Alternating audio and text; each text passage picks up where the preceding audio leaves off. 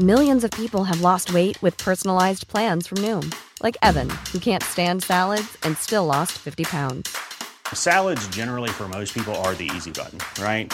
For me, that wasn't an option. I never really was a salad guy. That's just not who I am. But Noom worked for me.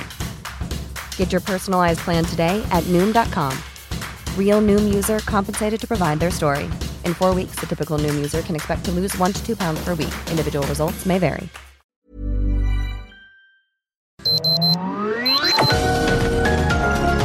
Heraldo Media Group presenta Sergio Sarmiento y Lupita Juárez.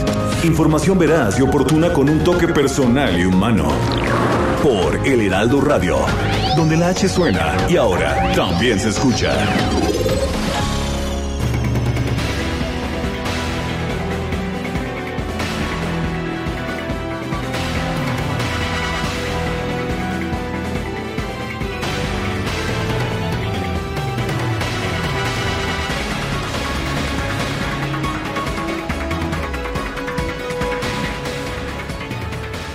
El Partido Acción Nacional, el PAN amagó con cancelar las mesas de diálogo con el gobierno federal debido a que en dos ocasiones la Secretaría de Gobernación ha pospuesto las fechas. El líder nacional del PAN, Marco Cortés, fue notificado de la decisión del gobierno federal de aplazar por tiempo indefinido el inicio del diálogo que estaba pactado para hoy, lunes 31 de enero. El dirigente del PAN advirtió que de ocurrir otro aplazamiento de las mesas de diálogos en Acción Nacional las daríamos por canceladas porque somos un partido serio y no estamos dispuestos a seguir con la simulación y el engaño del gobierno. Calificó que la decisión del gobierno de posponer el arranque de las pláticas es una total falta de seriedad con los mexicanos. Rechazó las declaraciones del secretario de Gobernación, Adán Augusto López, quien señaló que la oposición no cumple acuerdos. Quienes no cumplen los acuerdos, dijo Marco Cortés, ni siquiera para iniciar la mesa de diálogo, son el gobierno federal y el titular de gobernación.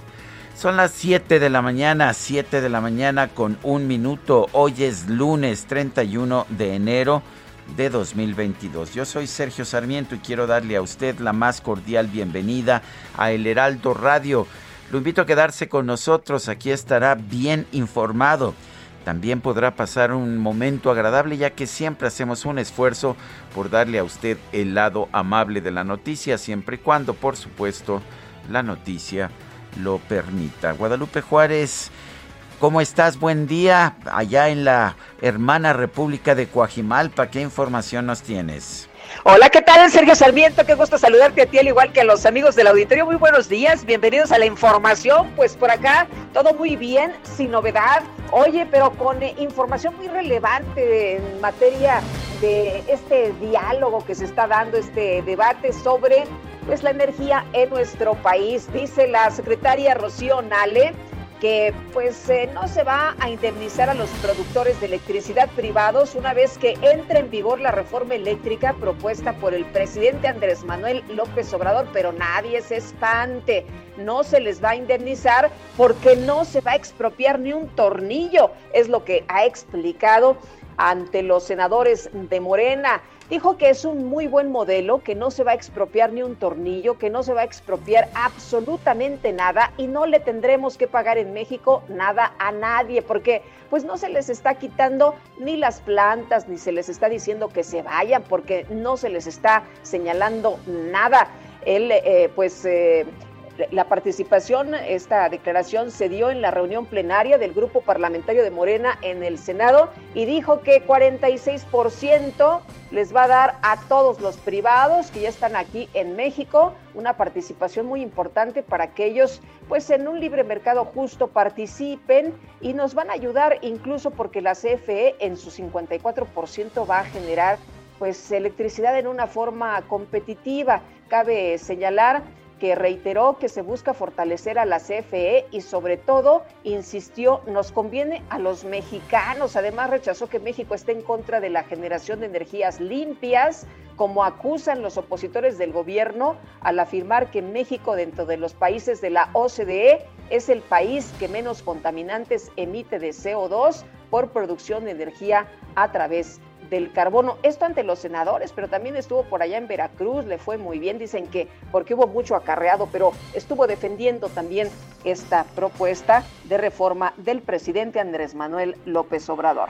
No, pues no, no les van a quitar sus plantas, no se las van a expropiar, no los van a indemnizar, nada más les van a, a cancelar los contratos que tienen en la actualidad para que pues no puedan generar recursos de las plantas, pues para eso mejor que te expropien y que te indemnicen conforme a la ley. Pero no, la señal de la secretaria de Energía es que no se les va a expropiar, nada más se les van a cancelar los contratos. Nada más. Bueno, Muy pues, mal la audiencia donde la Fiscalía General de la República iba a imputar a Ricardo Anaya por presuntamente haber recibido un soborno de 6 millones 800 mil pesos para aprobar la reforma energética que estaba impulsando el mismo PAN. Bueno, pues no se va a llevar a cabo esto debido a complicaciones de salud del juez. Eh, el juez administrador del Centro de Justicia Penal Federal, en el reclusorio norte notificó anoche a la PGR y a la defensa del ex líder nacional del PAN del aplazamiento. La audiencia fue reprogramada para el próximo para el próximo 14 de febrero, fecha en que la Fiscalía podrá imputarlo por los probables delitos de asociación delictuosa, cohecho y operaciones con recursos de procedencia ilícita por recibir dinero proveniente de la constructora brasileña Odebrecht. Las diligencias de agosto, octubre y noviembre de 2021 fueron aplazadas porque la defensa del panista Ah, no tenía copia de varios tomos de la carpeta de investigación, situación que impedía tener una defensa adecuada. En noviembre pasado, Marco Antonio Fuerte Tapia, juez de control del Centro de Justicia Penal en el Reclusorio Norte, ordenó al panista presentarse físicamente a la audiencia de este lunes. Ahora, debido a las complicaciones de salud del juez, se tomó la decisión de celebrarla el 14 de febrero. Será pues un día para el amor y la amistad si es que logran encarcelar a Ricardo Anaya como quiere el gobierno de la República. Son las 7 de la mañana, 7 de la mañana con 6 minutos.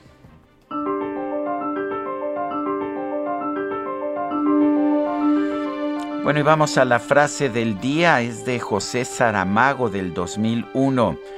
El asesinato de Digna Ochoa es una interpelación directa a la conciencia de los mexicanos. Sí, lo dijo el escritor portugués ganador del Premio Nobel de Literatura.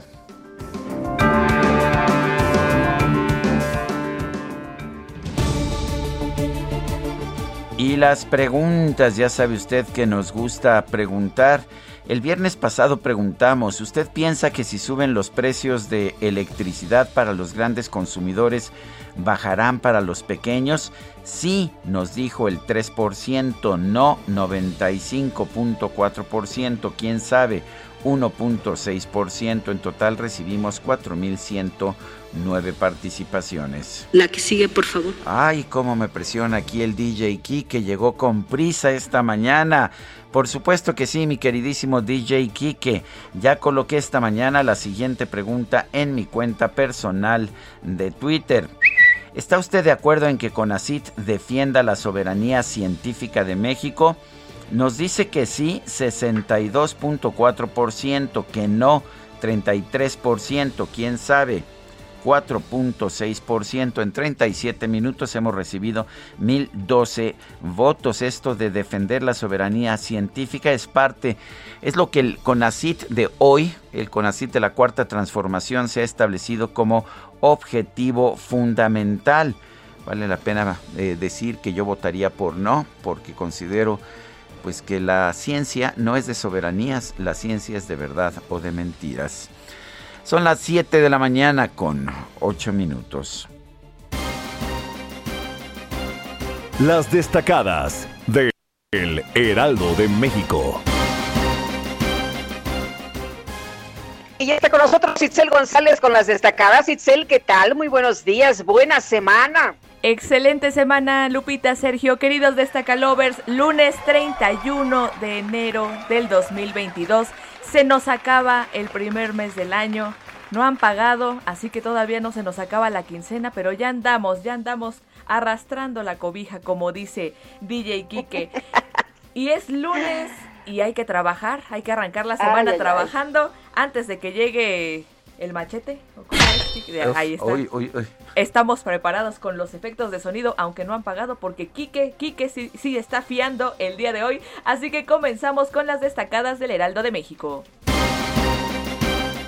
En primera plana, nuevo aeropuerto Santa Lucía con avance de 88%. La Secretaría de la Defensa Nacional asegura que va a estar a tiempo para inaugurar el 21 de marzo con ocho vuelos.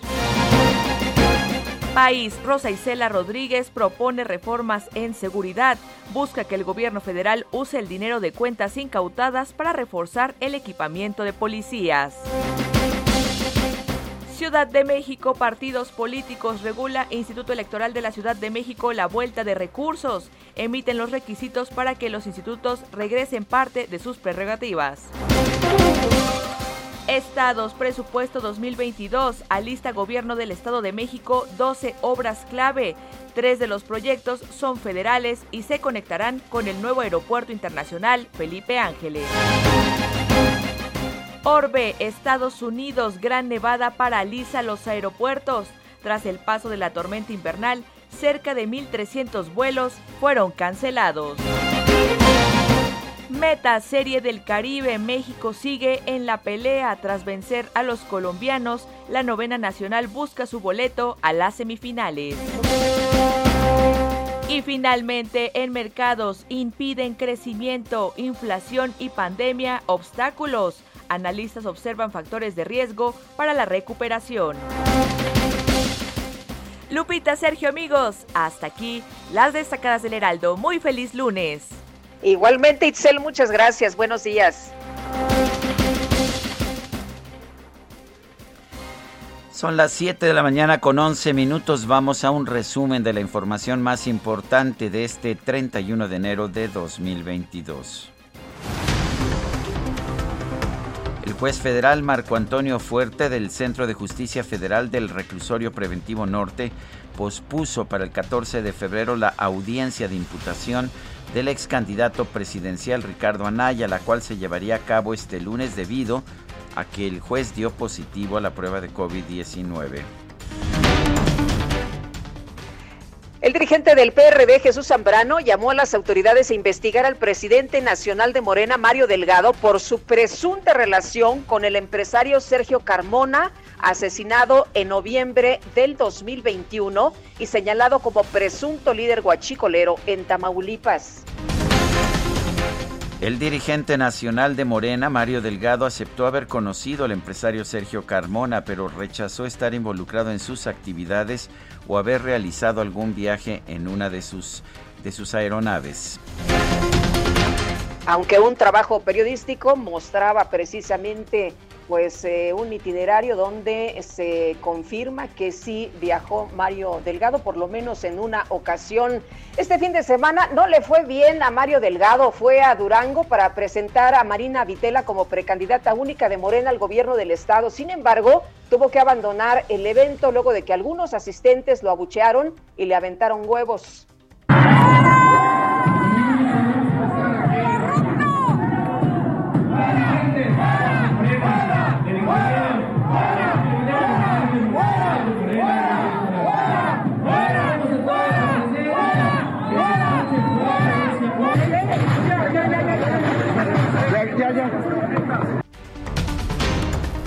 El presidente nacional del PAN, Marco Cortés, informó que la Secretaría de Gobernación pospuso la mesa de diálogo con la oposición que estaba programada para este lunes. Advirtió que de ocurrir otro aplazamiento estos encuentros se darían por cancelados. Y en la clausura de la reunión plenaria de Morena en la Cámara Alta, el senador Ricardo Monreal aseguró que su grupo parlamentario va a diseñar una agenda legislativa para atender tres temas prioritarios, seguridad, salud e inflación.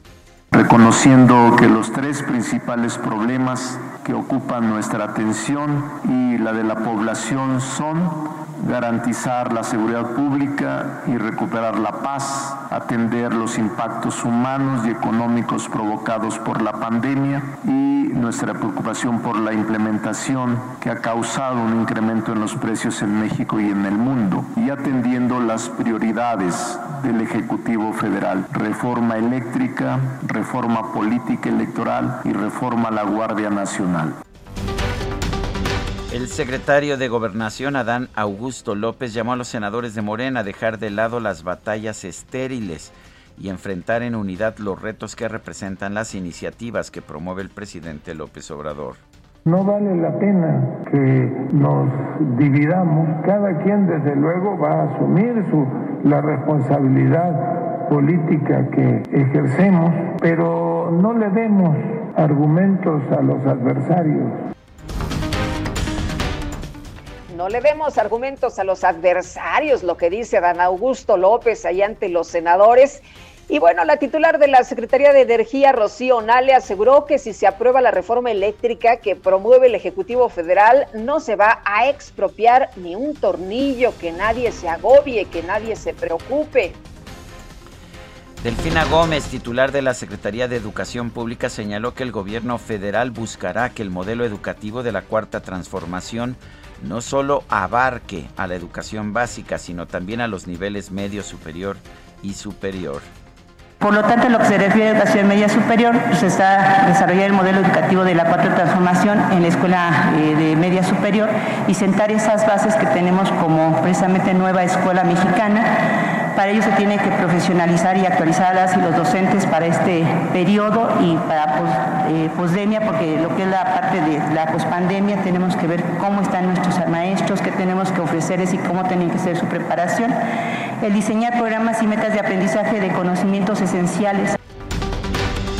Por su parte, la titular de la Secretaría de Seguridad y Protección Ciudadana, Rosa Isela Rodríguez, aseguró que el gobierno federal nunca va a cruzar la línea entre servir al pueblo y servir al crimen. Porque abrazos y no balazos no significa, ya lo hemos dicho, que estemos cruzados de brazos. Trabajamos con entrega diariamente en Silao, Guanajuato, por lo menos siete personas fueron asesinadas, incluidos dos menores de edad, durante un ataque armado en la comunidad de la Chiva Brava. Y en Hidalgo, seis personas fueron asesinadas en un ataque registrado en un predio del municipio de Mineral de la Reforma. En Chilpancingo Guerrero, la madrugada de este sábado, tres jóvenes fueron golpeados en su vivienda rociados con combustible y quemados vivos. Uno de ellos murió, dos están hospitalizados. La Secretaría de la Defensa Nacional reportó un enfrentamiento entre elementos de la dependencia y presuntos miembros del cártel Jalisco Nueva Generación en Zamora, Michoacán, con un saldo de dos agresores muertos y 18 personas detenidas. La Sedena informó que este domingo fueron detenidos nueve presuntos integrantes del cártel Jalisco Nueva Generación y seis civiles por su participación en un ataque contra elementos de la dependencia en el municipio de Tacámbaro. El gobernador de Morelos, Cuauhtémoc Blanco, pidió ayuda a la Secretaría de Marina para implementar operativos de seguridad vía terrestre y aérea en los 36 municipios de la entidad el fiscal general de Quintana Roo, Oscar Montes de Oca, indicó que la participación del FBI y otras autoridades internacionales en la entidad forma parte de un proceso de capacitación de los agentes de la dependencia, por lo que no viola la soberanía nacional. El embajador de los Estados Unidos en México, Ken Salazar, aseguró que cualquier participación de las agencias estadounidenses en nuestro país será transparente para respetar la soberanía nacional. Le responde al presidente Andrés Manuel López Obrador. El canciller Marcelo Ebrard informó que el gobierno de los Estados Unidos aceptó que entre 20 y 23 agentes mexicanos operen en su territorio para intentar frenar el tráfico ilegal de armas. Debo añadir también que Estados Unidos aceptó que México envíe eh, hasta 20 o 23 agentes eh, que se van a concentrar en el tema de armas, es decir, eh, aplicar el principio de reciprocidad. Ya está la Cancillería trabajando para ello en combinación con Ministerio de Seguridad y les estaremos informando los pasos que vamos a dar en ese sentido. Entonces, así como nosotros tenemos presencia y, la tenemos regulada en la Ley de Seguridad Nacional que aprobaron ustedes en el año 2020 de agentes en los Estados Unidos, nosotros tendremos también agentes en, los Estados Unidos para el tema que nos ocupa, que son armas principalmente, aunque no, no solamente, pero sí principalmente. Por otro lado, el canciller Marcelo Ebrard expresó confianza en que el gobierno de México gane la demanda civil que presentó contra 11 fabricantes de armas de los Estados Unidos.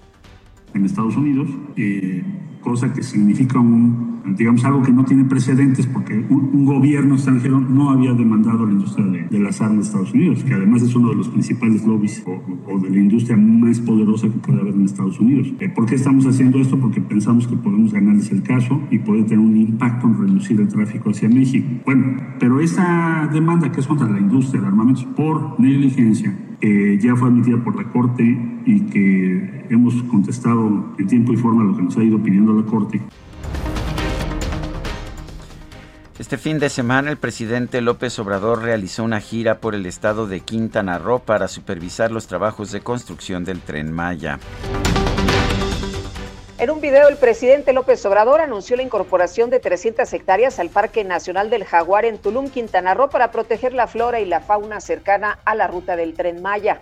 Ahora estamos en Tulum supervisando el tren Maya y al mismo tiempo se están llevando a cabo acciones de rescate de terrenos para convertir estas áreas en parques que se puedan utilizar para cuidar, para proteger a la fauna. En este caso es un parque para el jaguar.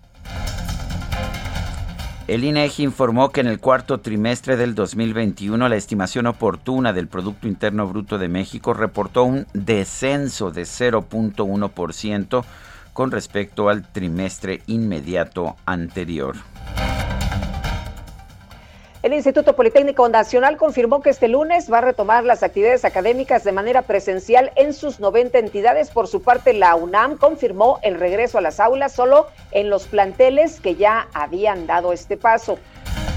El director del ISTE, Pedro Centeno Santaella, informó que dio positivo a la prueba de COVID-19. Dijo que ya se encuentra bajo tratamiento médico homeopático, lo cual pues eh, generó muchas críticas por parte de médicos, sobre todo en redes sociales, que señalaron que los tratamientos homeopáticos no son más que agua con azúcar. Bueno, ¿y qué tal? Este fin de semana también circuló un video del morenista Manuel Reyes, presidente de la Comisión de Salud en la Cámara de Diputados, que publicó un remedio de su bisabuela para reventar las anginas, tronándote las orejas. ¿Qué tal? Bueno, muy científicos. Con razón quieren soberanía científica. La Secretaría de Salud Federal informó que este domingo se registraron 13.926 casos nuevos de COVID-19 en México, así como 131 muertos. En un acto público realizado en Texas, el expresidente de los Estados Unidos, Donald Trump, prometió que si llega de nuevo a la Casa Blanca dará un trato justo a quienes participaron en el asalto al Capitolio, incluso con indultos. En información deportiva, los Carneros de Los Ángeles vencieron 20 a 17 a los 49 de San Francisco para ganar el título de la Conferencia Nacional de la NFL y avanzar al Super Bowl 56. En la final de la Conferencia Americana, los Bengalíes de Cincinnati se impusieron 27 a 24 sobre los jefes de Kansas City. Oye, y te voy a dar, te voy a dar tiempo para la que sigue. Bueno, el tenista español Rafa Nadal se proclamó campeón del abierto de Australia al derrotar al ruso Danil Medvedev, con lo cual llegó a 21 títulos de Grand Slam en su carrera. Es el primer tenista que llega a 21 títulos. Tanto Roger Federer de Suiza como, como Novak Djokovic de Serbia, a quien no se le permitió participar en el abierto de Australia, felicitaron al español. Y la selección mexicana de fútbol empató sin goles con Costa Rica en el octagonal final de la CONCACAF rumbo al Mundial de Qatar 2022.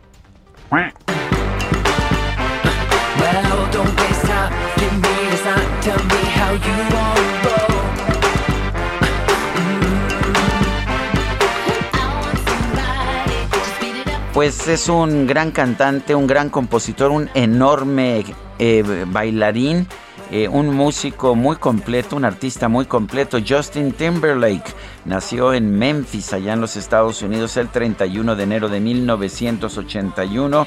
Está cumpliendo 40 pues 41 años es lo que está cumpliendo Justin Timberlake. Aquí lo estamos escuchando junto con Madonna.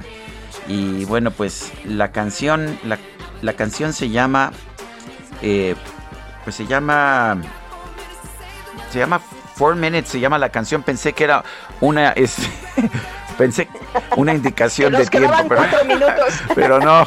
Bueno, vamos. que estábamos leyendo en friega, Carlita. Bueno, vamos a una pausa y regresamos.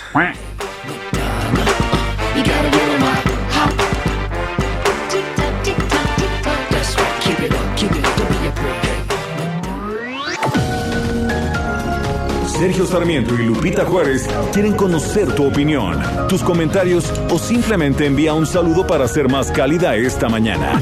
Envía tus mensajes al WhatsApp 5520 109647.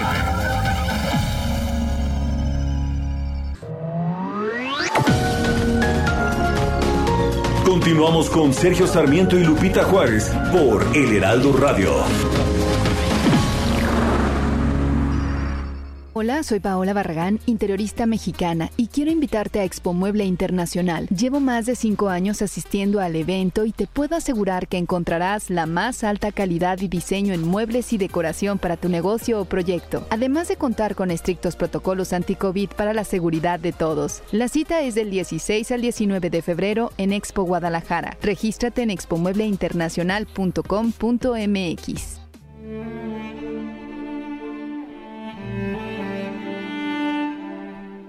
El 31 de enero de 1797 nació en Viena Franz Peter Schubert, quien fue un compositor austriaco de los principios del romanticismo musical, pero a la vez continuador de la sonata clásica, siguiendo el modelo de Ludwig van Beethoven.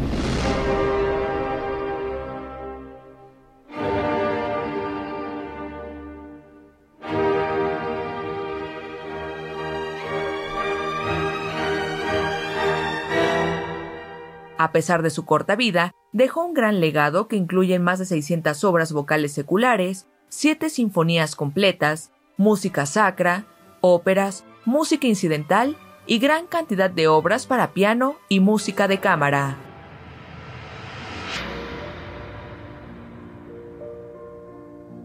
Entre sus obras principales figuran el Quinteto La Trucha, la Sinfonía Inacabada, la Sinfonía Grande, las tres últimas sonatas para piano, la ópera Fierrabras, la música incidental de la obra de teatro Rosamunda, entre otros.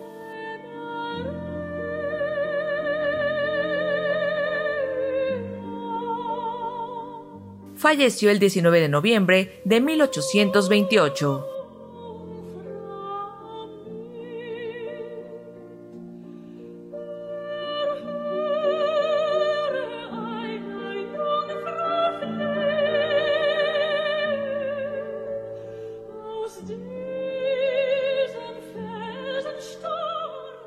De precios Soriana. Lleve el segundo al 50% de descuento en toda la marca Cotonel, Elite, Persilo Viva y en todo el alimento seco, pedigrí y whiskas. Sí, el segundo al 50% de descuento. Soriana, la de todos los mexicanos. A enero 31. Aplica restricciones. Válido en Hiper y Super. see you move.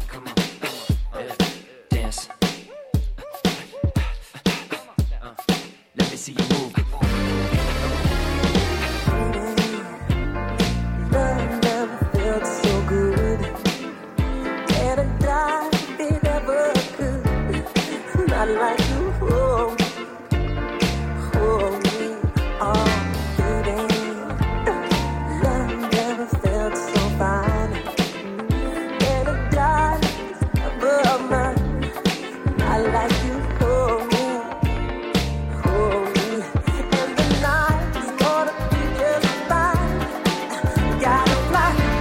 Love Never Felt So Good.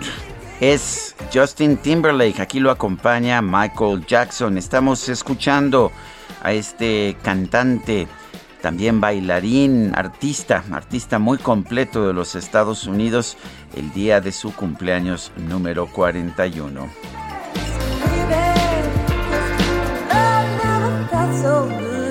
Tenemos mensajes. Hombre, qué bien empezar la mañana de esta manera.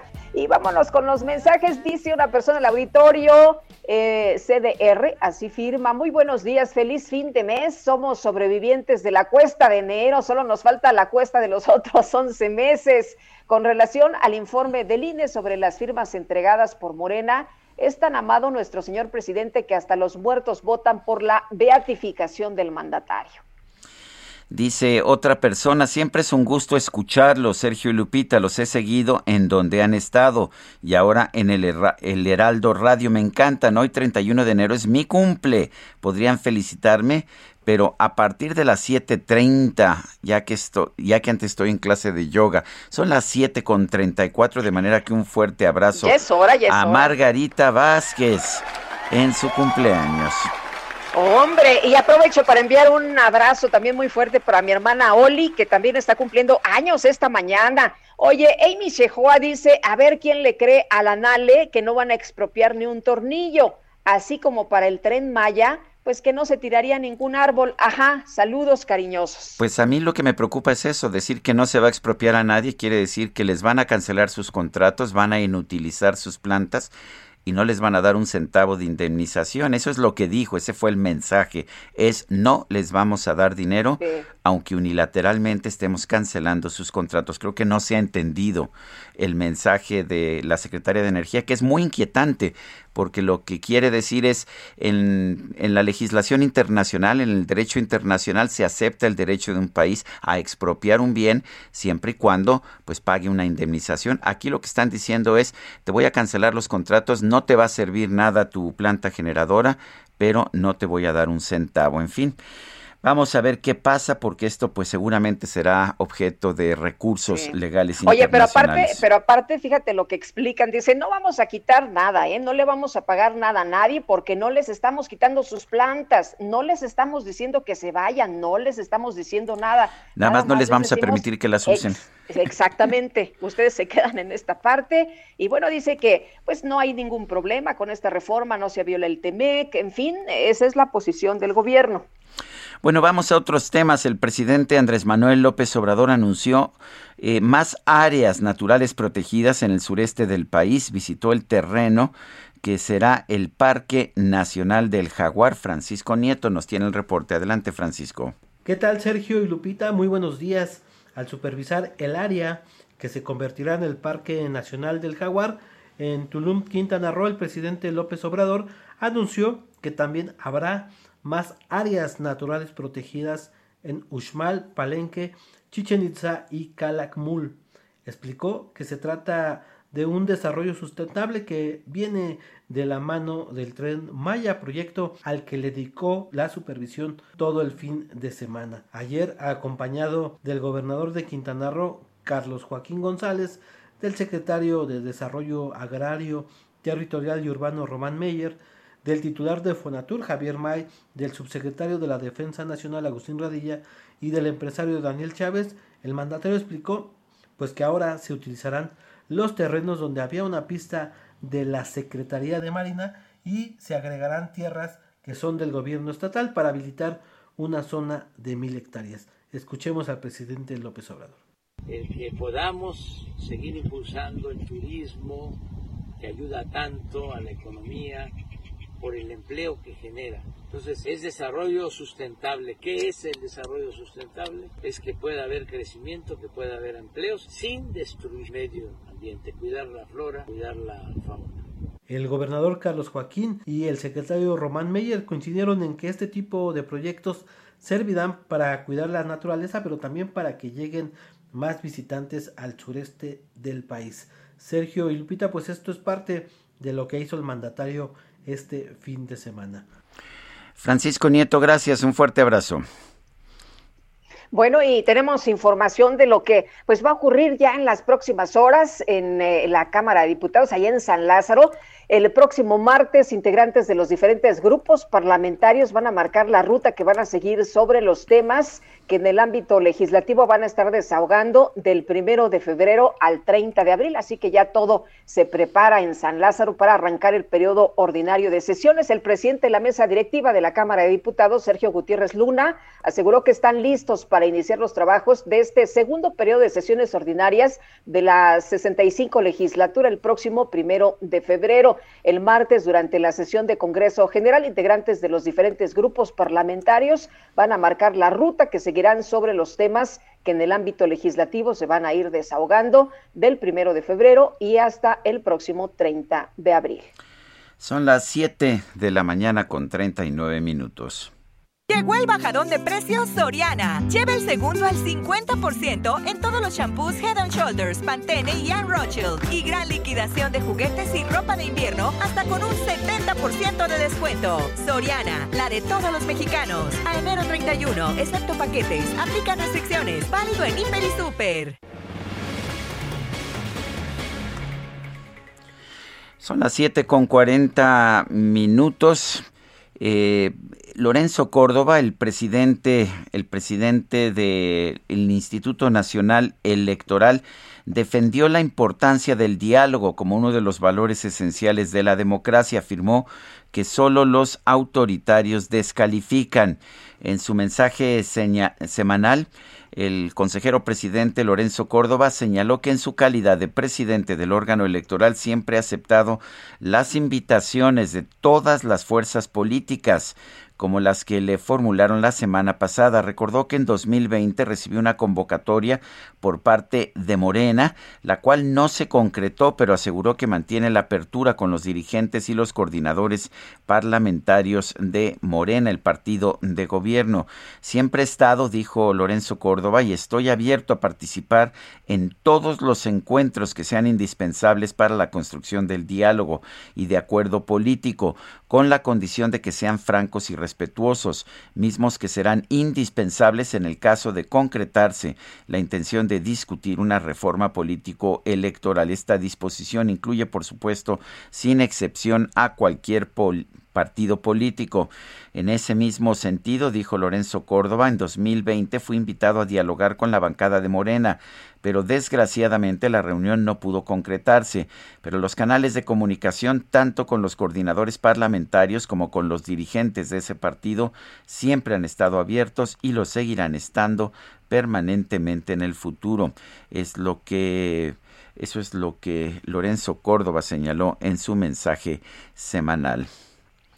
Bueno, oye, llamó la atención un video de Sergio Gutiérrez, del diputado, el presidente de la mesa directiva de la Cámara de Diputados, que hizo un recorrido en el metro y le preguntó a las personas, pues, sobre los consejeros, específicamente Lorenzo Córdoba y también Ciro Murayama. Y bueno, pues eh, les pregunta, eh, así muy espontáneamente, vamos a escuchar lo que, lo que le, le responden. Acompáñame. Vamos aquí al metro a preguntar a la gente qué opina de Lorenzo Córdoba y Ciro Murayama. A ver qué dice el pueblo. Vamos directamente con ellos.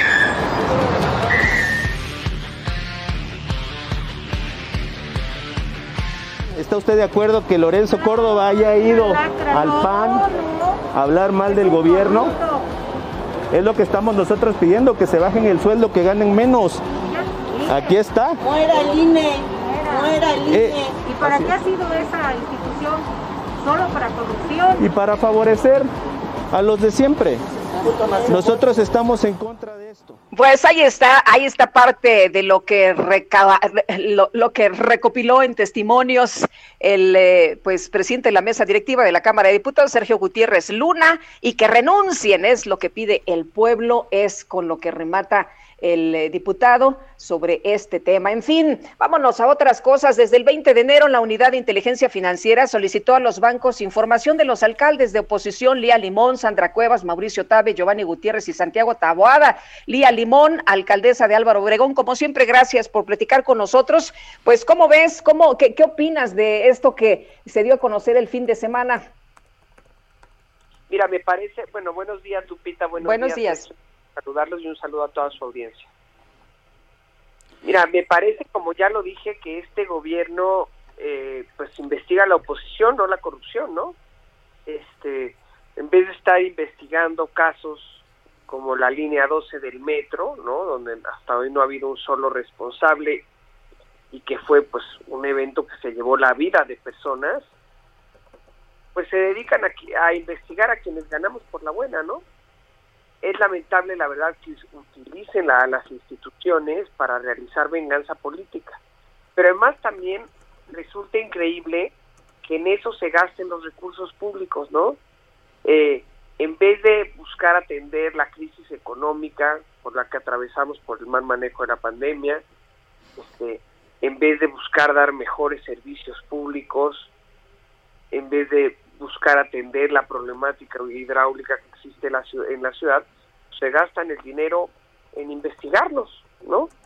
Y la verdad es que me parece increíble, pero lo más preocupante es que me parece completamente antidemocrático, ¿no? Es decir, vivimos en una democracia y en una democracia se tiene que aprender a gobernar con todos. Yo fui este, muchas veces eh, tuve cargo en el gobierno federal y trabajé con todas las entidades federativas independientemente del color, ¿no? Como debe ser en una democracia y como se debe de trabajar en una democracia y la verdad, bueno, pues no estarnos investigando, ¿verdad? Este, eh, investigando a los alcaldes, pues trabajar en beneficio de la gente. En el fondo, la verdad parece que les duele, ¿no? Parece que les duelen los buenos gobiernos y pues por eso quieren desprestigiarnos a como de lugar. ¿Es una forma de amedrentar a los alcaldes de oposición? Sin duda alguna, sin duda alguna. En lugar de entender que la gente votó en contra de ellos, que el voto fue un voto de castigo y que la manera de recuperar ese voto es con trabajo y con cercanía y con atención a los problemas de la gente, se van sobre nosotros para amedrentarnos, ¿no? Básicamente. Entonces, si tienen ganas de hacer ya, que empiecen por la línea 12 del metro, eso estaría muy bueno, ¿no?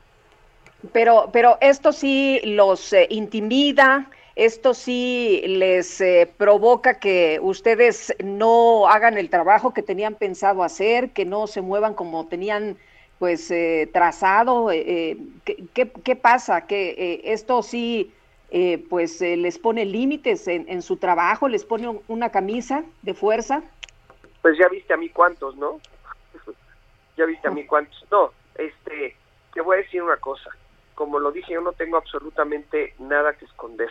En mis declaraciones patrimoniales está el 100% de mi patrimonio y no tengo nada que esconder.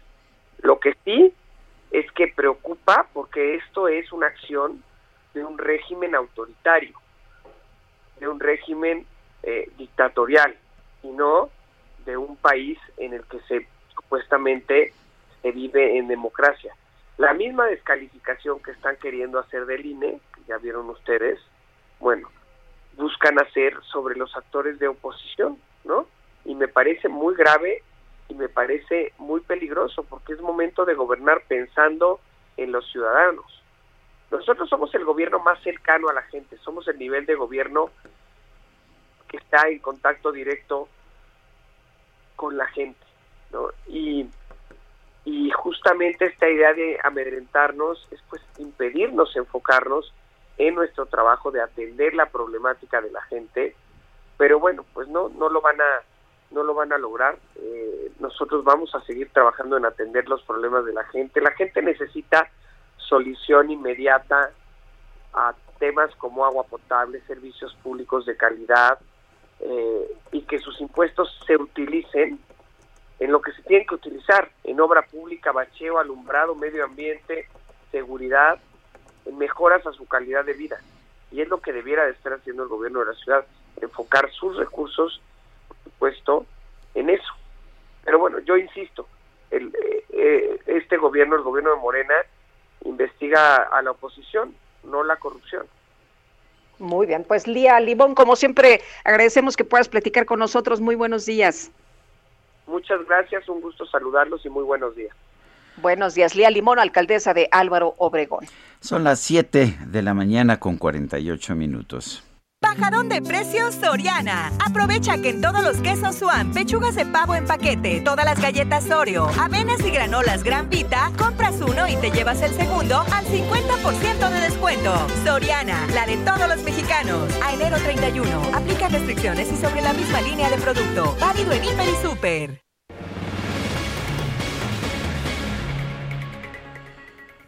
Bueno, son las 7 con 49 minutos. Eh, adelante, Lupita. El coordinador de Morena en el Senado, Ricardo Monreal, dijo que seguramente la bancada seguirá teniendo diferencias, pero salieron unidos de la reunión plenaria. ¿Cómo ves, Sergio, que eh, dicen que salieron unidos? Em, ahí el, secretario de Gobernación, pues eh, ya les dijo, ¿no? Que, que se enfoquen, que si están pues peleados, esto le favorece a la oposición y vamos con Misael Zavala. Lupita, buenos días, buenos días, Sergio. Efectivamente, pues tras eh, esta pelea que tuvo prácticamente la bancada de eh, Morena en el Senado sobre la creación de eh, la Comisión Especial sobre Veracruz, pues ayer el senador Ricardo Monreal Ávila, tras una reunión plenaria que sostuvieron en la antigua casona de Chicotencatl, afirmó que hay unidad en el grupo parlamentario morenista tras concluir pues esta reunión donde desfilaron algunos secretarios de estados, entre ellos, eh, pues como bien comentas, el secretario de Gobernación, Adán Augusto López Hernández, quien hizo prácticamente y muy franco un reclamo a la bancada de Morena para que salgan en unidad. Después, eh, pues de este enfrentamiento por la Comisión Especial de Veracruz, el coordinador de Morena en la Cámara Alta dijo que la conclusión de la reunión plenaria es que la madurez y el respeto fue la nota distintiva sostuvo que hay unidad en el grupo parlamentario y hay identificación de propósito en el mismo. El legislador zacatecano sostuvo que en estos días hubo un diálogo franco entre el Poder Legislativo y el Ejecutivo, y el también presidente de la Junta de Coordinación Política sostuvo que las opiniones de su bancada surgen de una pluralidad sana al interior del grupo, con inquietudes, así como con divergencias y posiciones encontradas. También ayer, Sergio Lupita, les cuento que estuvo en esta reunión plenaria la secretaria de Energía, Rocío Nale, quien afirmó que no pretenden expropiar ni un solo tornillo de empresas privadas, pero tampoco pagarán a nada a aquellas compañías a las que se cancelen contratos, ya que actuarán en el marco del Tratado México, Estados Unidos y Canadá. Esto sobre la reforma eléctrica pues que se está analizando en la Cámara de Diputados. Sergio Lupita, hasta aquí el reporte. Muy bien, Misael, muchas gracias. Muy buenos días. Gracias, buenos días. El presidente Morena, Mario Delgado, hizo un llamado a la unidad de los verdaderos militantes y simpatizantes de Morena para continuar el proyecto de la 4T. Elia Castillo nos tiene el reporte. Adelante, Elia. Muy buenos días, Sergio Lupita, los saludo con gusto a y al auditorio. Aquí es, el presidente nacional de Morena, Mario Delgado, justamente también eh, hizo un llamado a la unidad a los que él eh, pues mencionó, calificó como verdaderos militantes y simpatizantes del partido, a los verdaderos morenistas, como bien comenta Sergio, a través de un comunicado el dirigente destacó que las pugnas internas lo único que logran es fortalecer a la alianza tóxica del PAN y el PRI, además de manchar el trabajo del presidente Andrés Manuel López Obrador. Señaló que son tiempos de definiciones y eh, en que está en juego pues el proyecto de la transformación y no otra cosa. Por ello hizo este llamado a la unidad a los verdaderos morenistas, dijo, no a simuladores oportunistas y ambiciosos vulgares que terminan haciéndole el trabajo sucio a la derecha. Esto fue lo que comentó Mario Delgado. Añadió que quienes trabajan en unidad para consolidar el proyecto de la transformación están con la gente en las calles informando y defendiendo el trabajo del gobierno y no, pues, con eh, pugnas internas eh, para, para obtener algún tipo de cargo. Esto fue lo que comentó el presidente nacional de Morena. Este es mi reporte, Sergio Lupita. Elia Castillo, muchísimas gracias. Muy buenos días. Buenos días. Pues eh, vámonos ahora con Mario Miranda en las calles de la ciudad. ¿Dónde andas, Mario?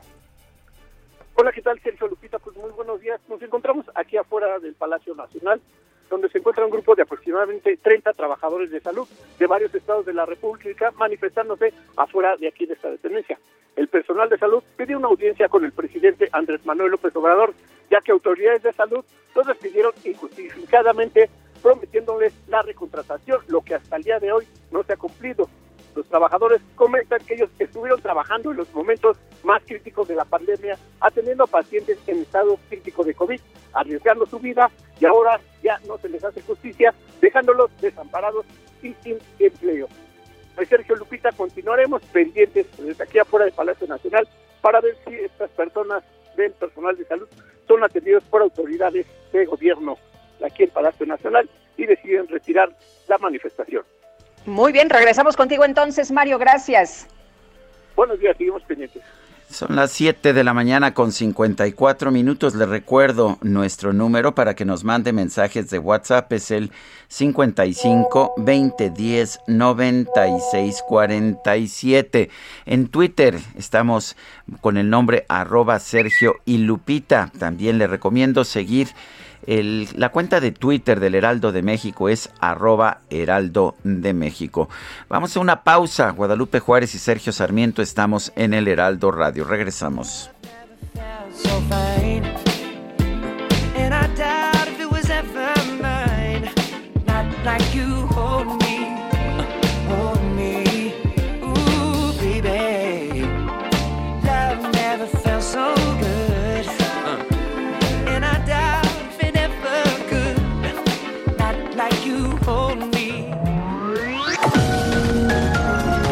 Sergio Sarmiento y Lupita Juárez quieren conocer tu opinión, tus comentarios o simplemente envía un saludo para ser más cálida esta mañana.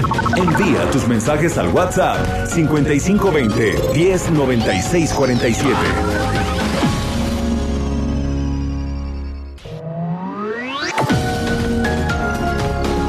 Continuamos con Sergio Sarmiento y Lupita Juárez por El Heraldo Radio.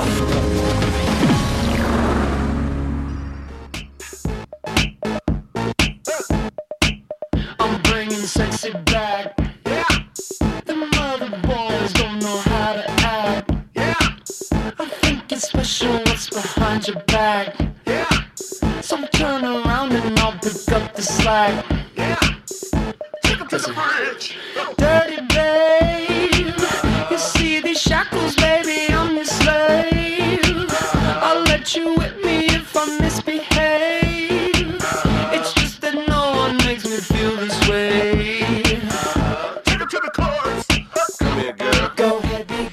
Estamos escuchando música de Justin Timberlake el día de su cumpleaños número 41. Esto se llama Sexy Back, uno de sus éxitos. Aquí lo acompaña Timbaland.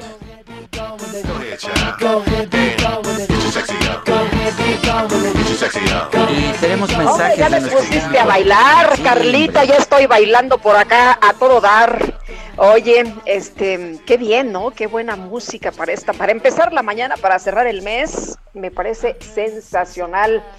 Nos dice una persona al auditorio, buenos días, ¿será mi percepción equivocada o estas leyes y cambios a la Constitución son en contra del país y estoy viendo un regreso de 50 años atrás populista a lo tonto, a ganar votos? y terminar con lo poco que queda en el país y ese negocio brutal hecho con el dinero del pueblo, comprando medicinas a una organización de la ONU, a sabiendas que es igual de corrupta a las supuestas empresas que no vendieron esas mismas medicinas por no querer pagar el diezmo famoso a todos los niveles que ha cobrado este y sus achichincles. Dice otra persona, exitoso cierre de mes e inicio de semana. La ciencia no tiene ideología ni puede ser nacionalista. Es Rodolfo Contreras desde Querétaro. Son las 8 de la mañana con dos minutos. Adelante, Lupita. Vámonos al clima. El pronóstico del tiempo. Sergio Sarmiento y Lupita Juárez. Alex Ramírez, meteorólogo del Servicio Meteorológico Nacional de la Conagua, ¿qué nos espera para las próximas horas en materia de clima? Cuéntanos, hoy este fin de, semana nos sorprendió la lluvia aquí en la capital de la República, por cierto. Hola, ¿qué tal? Muy buenos días, Sergio y Lupita. Antes que nada, les mando un saludo a ustedes y a toda la gente que nos escucha. Y pues sí, les comento el pronóstico meteorológico para este día. Y es que para hoy tenemos un vórtice de núcleo frío en niveles medios de la atmósfera sobre el norte del país ese sistema se asociará con un frente frío sobre el noreste de México. Ambos sistemas estarán generando chubascos en Tamaulipas y lluvias aisladas en Coahuila y Nuevo León. Asimismo, una circulación anticiclónica en el Golfo de México originará viento de componente sur con rachas de 50 a 60 kilómetros sobre hora a lo largo del litoral del Golfo de México y la península de Yucatán. También se prevén vientos con rachas de 60 a 70 kilómetros sobre hora y la posible formación de tolvaneras en Zacatecas, Aguascalientes, Jalisco, Guanajuato y San Luis Potosí, y esto es generado por la corriente en chorro subtropical que cruza la porción norte del territorio nacional. Por otro lado, el ingreso de humedad proveniente de ambos océanos provocará chubascos en Oaxaca, Chiapas y Quintana Roo. Finalmente, para el resto del territorio nacional se pronostica cielo parcialmente nublado, ambiente vespertino cálido a caluroso y escasa probabilidad de lluvias.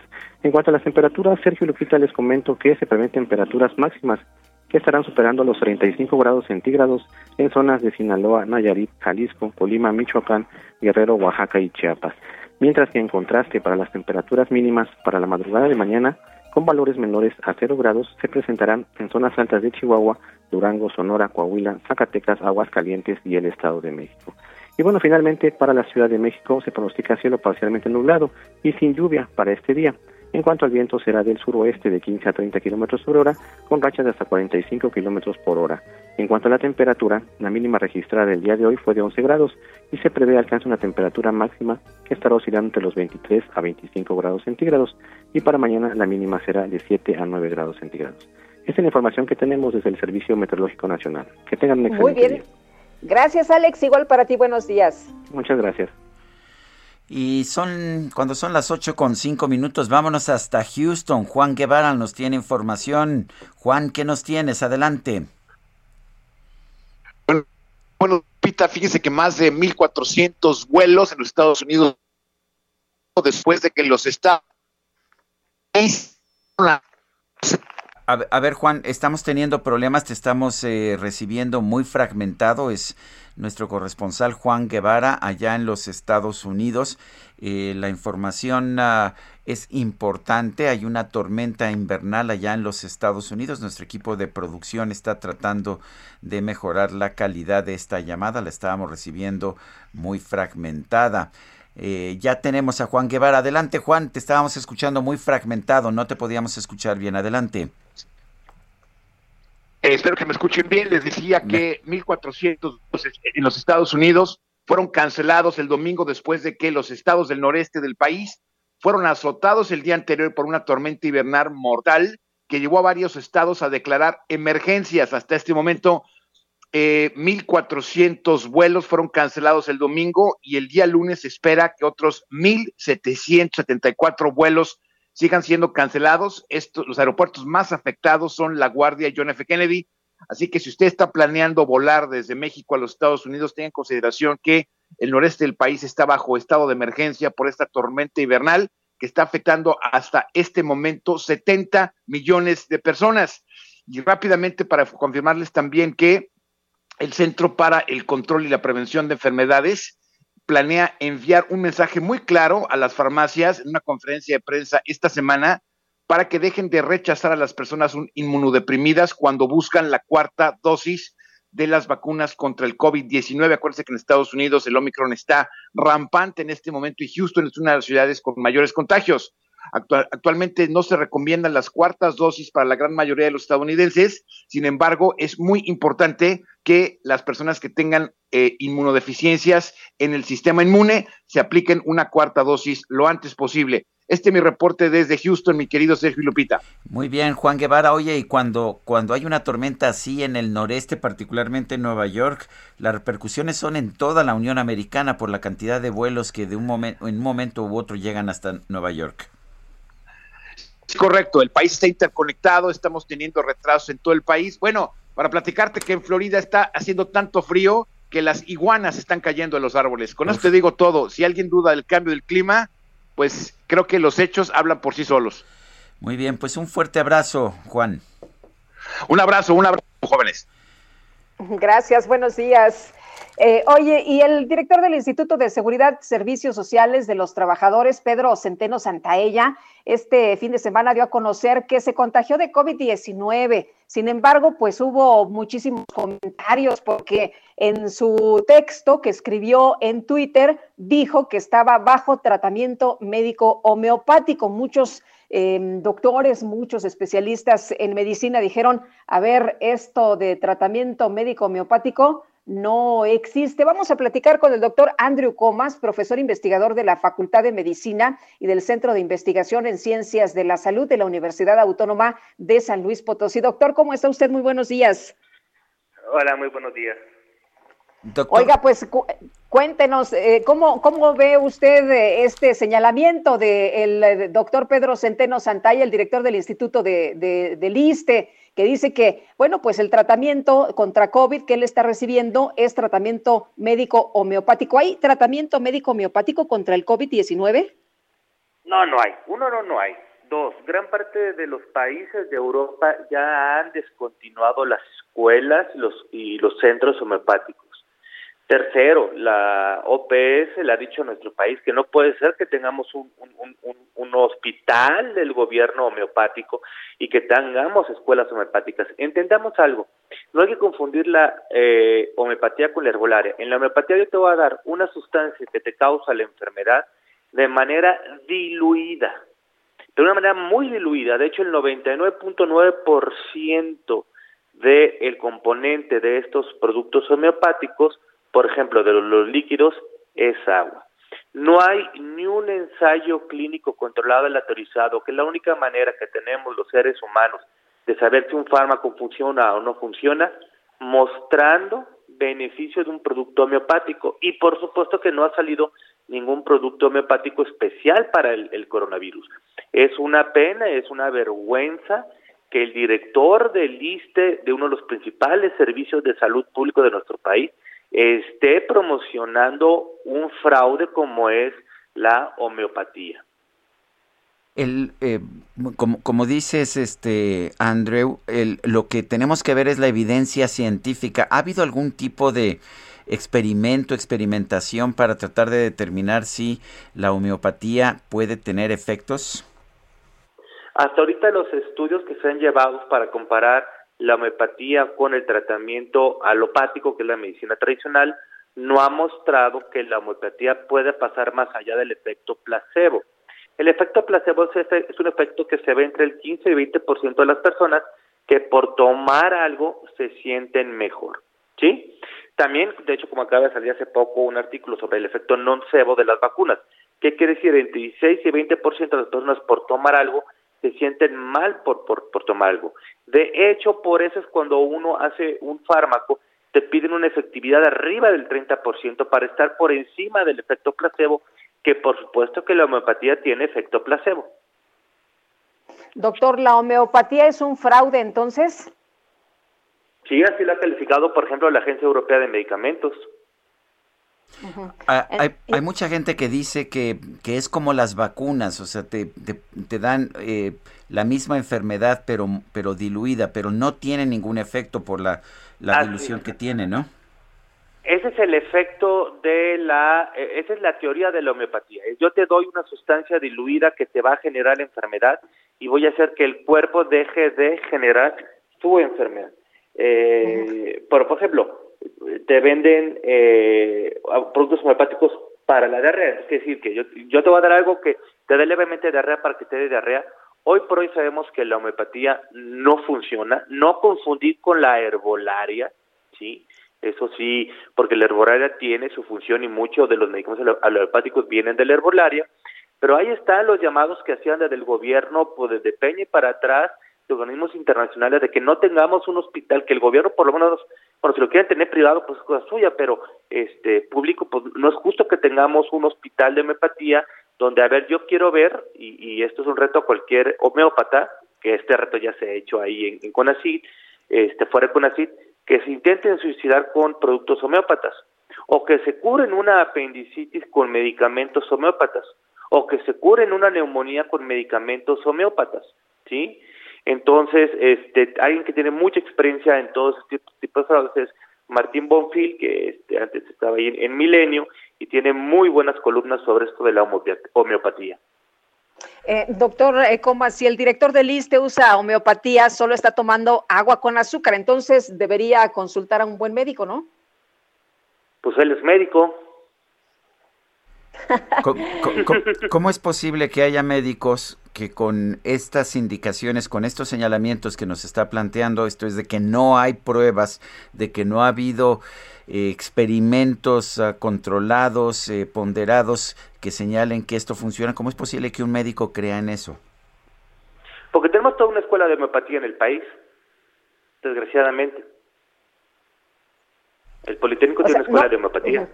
Así es, lo que nos y yo digo, yo sé que ahorita se me van a ir al cuello y a, la, a, la yugular, pero no, o sea, con todo respeto, o sea, les voy a poner algo tan sencillo. Alemania y España tenían escuelas muy famosas de homeopatía. Los gobiernos pidieron sacarlas de la currícula. O sea, esta escuela no debería existir así de simple. No, la escuela, o sea, la escuela de medicina sí debería existir del poli, por supuesto. La de homeopatía. Rama de homeopatía, la rama de, la enseñanza de homeopatía, pues no. Muy bien. Porque, repito, nada más último comentario, ninguno de los productos homeopáticos ha pasado ni a aprobación por EMA, aprobación por FDA, ni ha pasado la barra de los metaanálisis, ni de los ensayos clínicos controlados aleatorizados.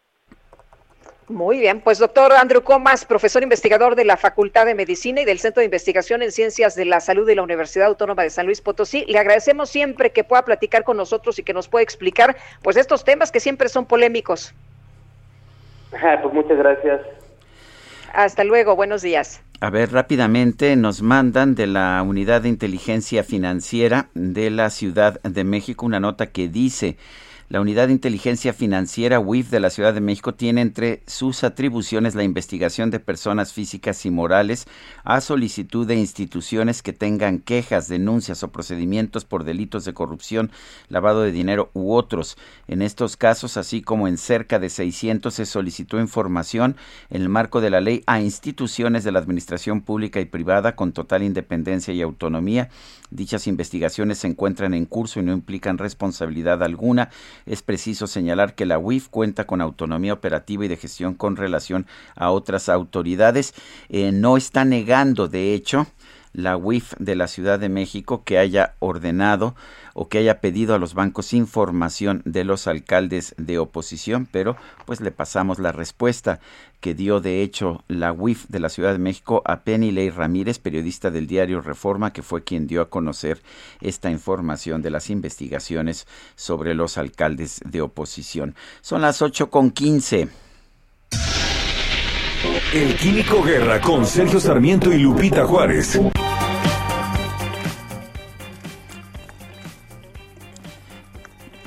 Químico Guerra, adelante. ¿Qué tal, Sergio Lupita? Iniciando la semana con buenas noticias y diferentes de lo que estamos oyendo constantemente todo el tiempo. Fíjense que se dan a conocer el día de hoy, lunes en la mañana, los resultados de un nuevo módulo fotovoltaico bifacial ya he hablado con ustedes de que está en proceso este desarrollo, ya inclusive hay eh, sistemas comerciales que se pueden adquirir de eh, celdas que no solamente tienen una cara para producir electricidad, sino por la cara anterior, o sea, por las dos caras, pueden generar hasta un 44% de más energía. Esto va a revolucionar completamente, sobre todo en la cuestión de los costos, Sergio Lupita. Hoy en día, el kilowatt hora más barato que se produce es el fotovoltaico digan lo que digan luego por ahí algunas gentes, pero esos son los datos que se tienen ya estadísticos de los últimos cinco años. Bueno, imagínense que se van a generar 44% más energía. La planta solar piloto instalada en el desierto de Atacama, en Chile, está haciendo todo un éxito, Sergio, para la producción de energía solar con un sistema bifacial. Las pruebas realizadas hasta el momento con los módulos fotovoltaicos bifaciales capaces de producir energía solar por ambas caras del panel se posicionaron como la tecnología fotovoltaica del futuro. Según los datos recogidos en las instalaciones de Atamostec en el desierto de Atacama, el módulo tiene una ganancia extra en promedio anual del 11% respecto de un módulo monofacial tipo PERC instalado en un sistema fijo inclinado a 20 grados centígrados respecto al sol, eh, sin un dispositivo que realiza seguimiento eh, solar.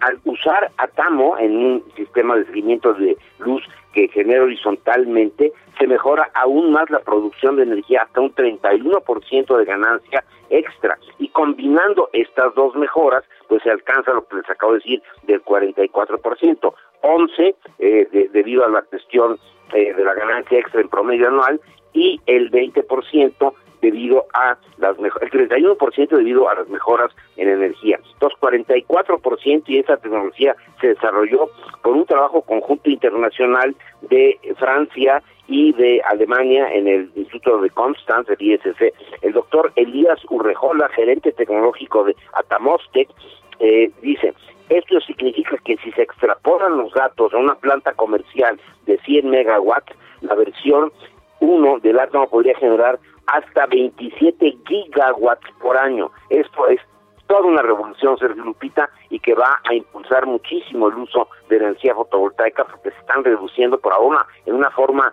espectacular, 44% más, Sergio Lupita. Eso es una verdadera revolución que seguramente va a cambiar nuestras vidas, Sergio Lupita. Pues muy bien, qué interesante. Y efectivamente, mientras más energía limpia podamos usar, pues qué mejor, ¿verdad? Claro, y más barata. Muy bien. Gracias, Químico Guerra. Al contrario, buen inicio de semana. También para ti, Lupita. Gracias, Químico. Muy buenos días. Aunque parece que acá nosotros en, el, tenemos en el gobierno funcionarios que no le están apostando a las energías limpias, ¿no? Pero bueno. Bueno, pues eh, el INEGI dio a conocer información esta mañana sobre la tasa del crecimiento económico la tasa del Producto Interno Bruto. Son, es la estimación oportuna, son las primeras cifras que se dan y hay un descenso en la tasa de crecimiento trimestral 0.1%.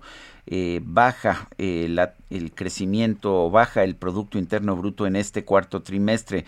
Eh, según algunos, esto constituye ya el inicio de una recesión técnica porque hubo un descenso también en la cifra trimestral en el tercer trimestre.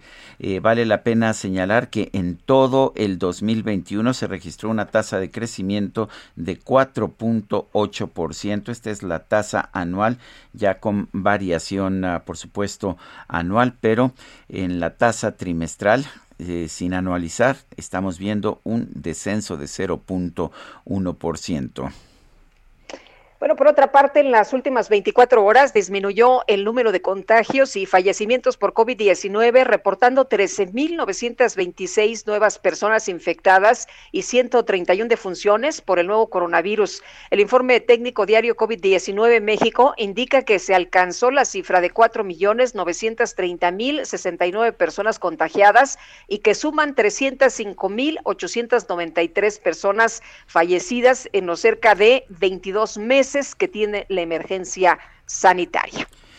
Son las 8 de la mañana con 21 minutos. Vamos a los especiales de la silla rota. Sergio Sarmiento y Lupita Juárez. Jorge Ramos, ¿qué nos tienes esta mañana? ¿Qué tal, Sergio? Buenos días, Lupita, auditorio.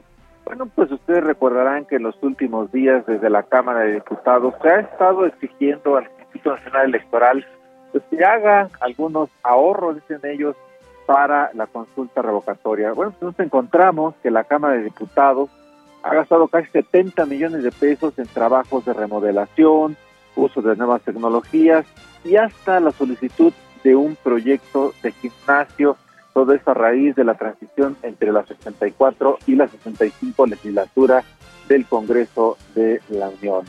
Bueno, esto en la silla rota les tenemos todos los detalles porque esto incluye también cambio de alfombras, de tapiz de curules, en fin, varios detallitos para que los diputados pues trabajen con comodidad y sobre todo tengan un lugar donde hacer ejercicio.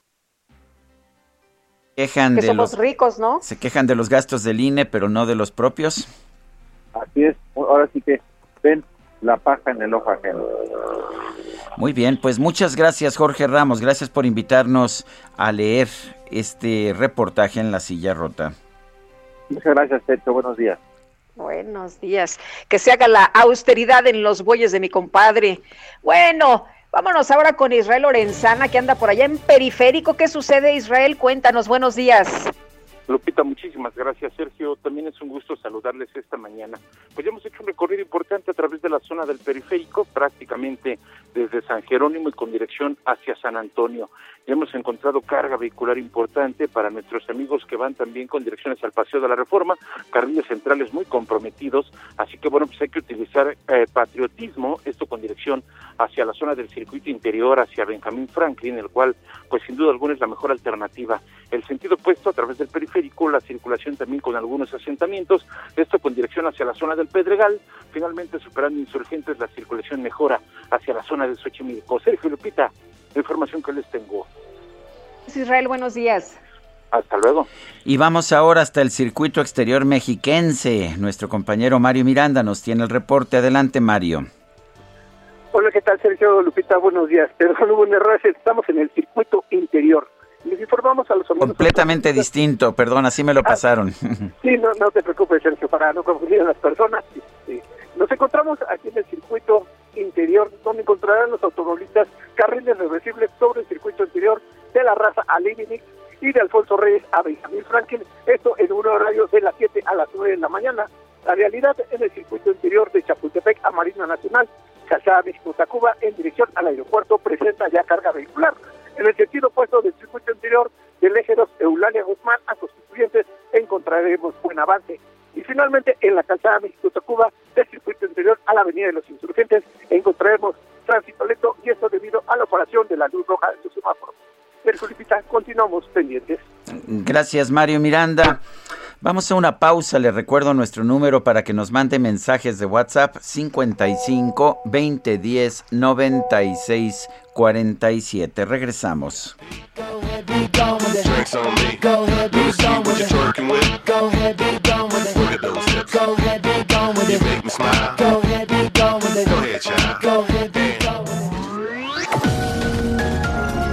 Sergio Sarmiento y Lupita Juárez quieren conocer tu opinión, tus comentarios o simplemente envía un saludo para ser más cálida esta mañana.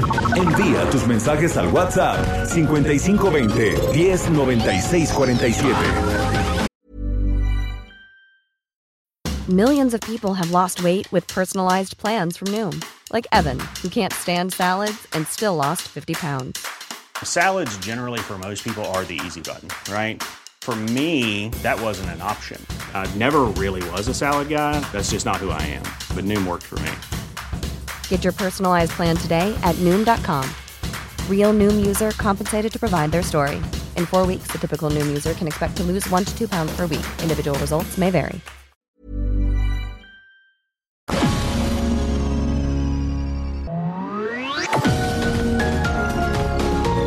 Continuamos con Sergio Sarmiento y Lupita Juárez por El Heraldo Radio. Jaque Mate con Sergio Sarmiento.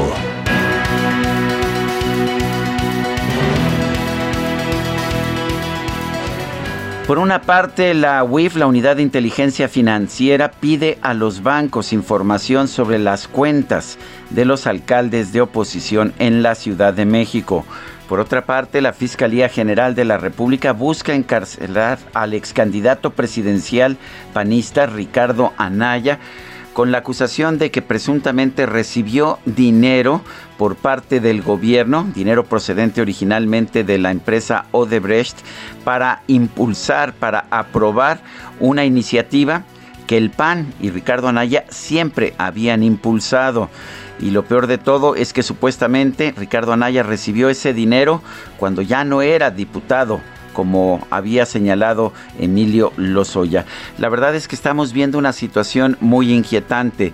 La idea es que la justicia se aplique por igual a todos, ya sean de casa o ya sean de o ya sean de otros grupos, de los grupos de oposición. Lo que estamos viendo ahora es una es una serie de acusaciones selectivas. Se acusa a los miembros de la oposición, se presentan casos en contra de ellos, eh, en, en casos como el de Rosario Robles o el de José Luis Lavalle son encarcelados aunque su supuesto delito no permita la prisión preventiva oficiosa y mientras tanto todos aquellos que se han enriquecido de manera ilícita pero que son miembros del gobierno, desde Manuel Bartlett hasta eh, tantos otros funcionarios, pues simple y sencillamente a ellos ni siquiera se les investiga. Así no debe ser la justicia, la justicia no debe ser nunca una justicia politizada. Necesitamos tener una justicia imparcial para que podamos decir abiertamente que vivimos en un régimen de justicia. Yo soy Sergio Sarmiento y lo invito a reflexionar.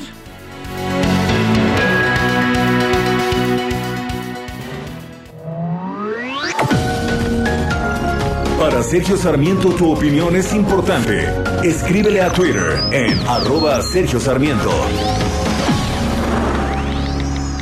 Llegó el bajadón de precios Soriana. Lleva el segundo al 50% de descuento en toda la marca Cotonel, Elite, Persilo Viva y en todo el alimento seco, pedigrí y whiskas. Sí, el segundo al 50% de descuento. Soriana, la de todos los mexicanos. A enero 31. Aplica restricciones. Válido en Hiper y Super. I got this feeling inside my bones. It goes electric wavy when I turn it on. Off from my city, off from my home. We're flying up no ceiling when we in our zone. I got that sunshine in my pocket, got that good soul in my feet. I feel that hot blood in my body when it drops. Ooh, I can't take my eyes off of it, moving so phenomenally. Come on, like the way we rock it, so don't stop. And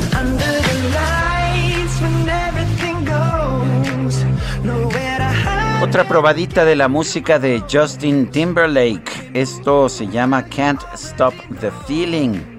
Justin Timberlake está cumpliendo años.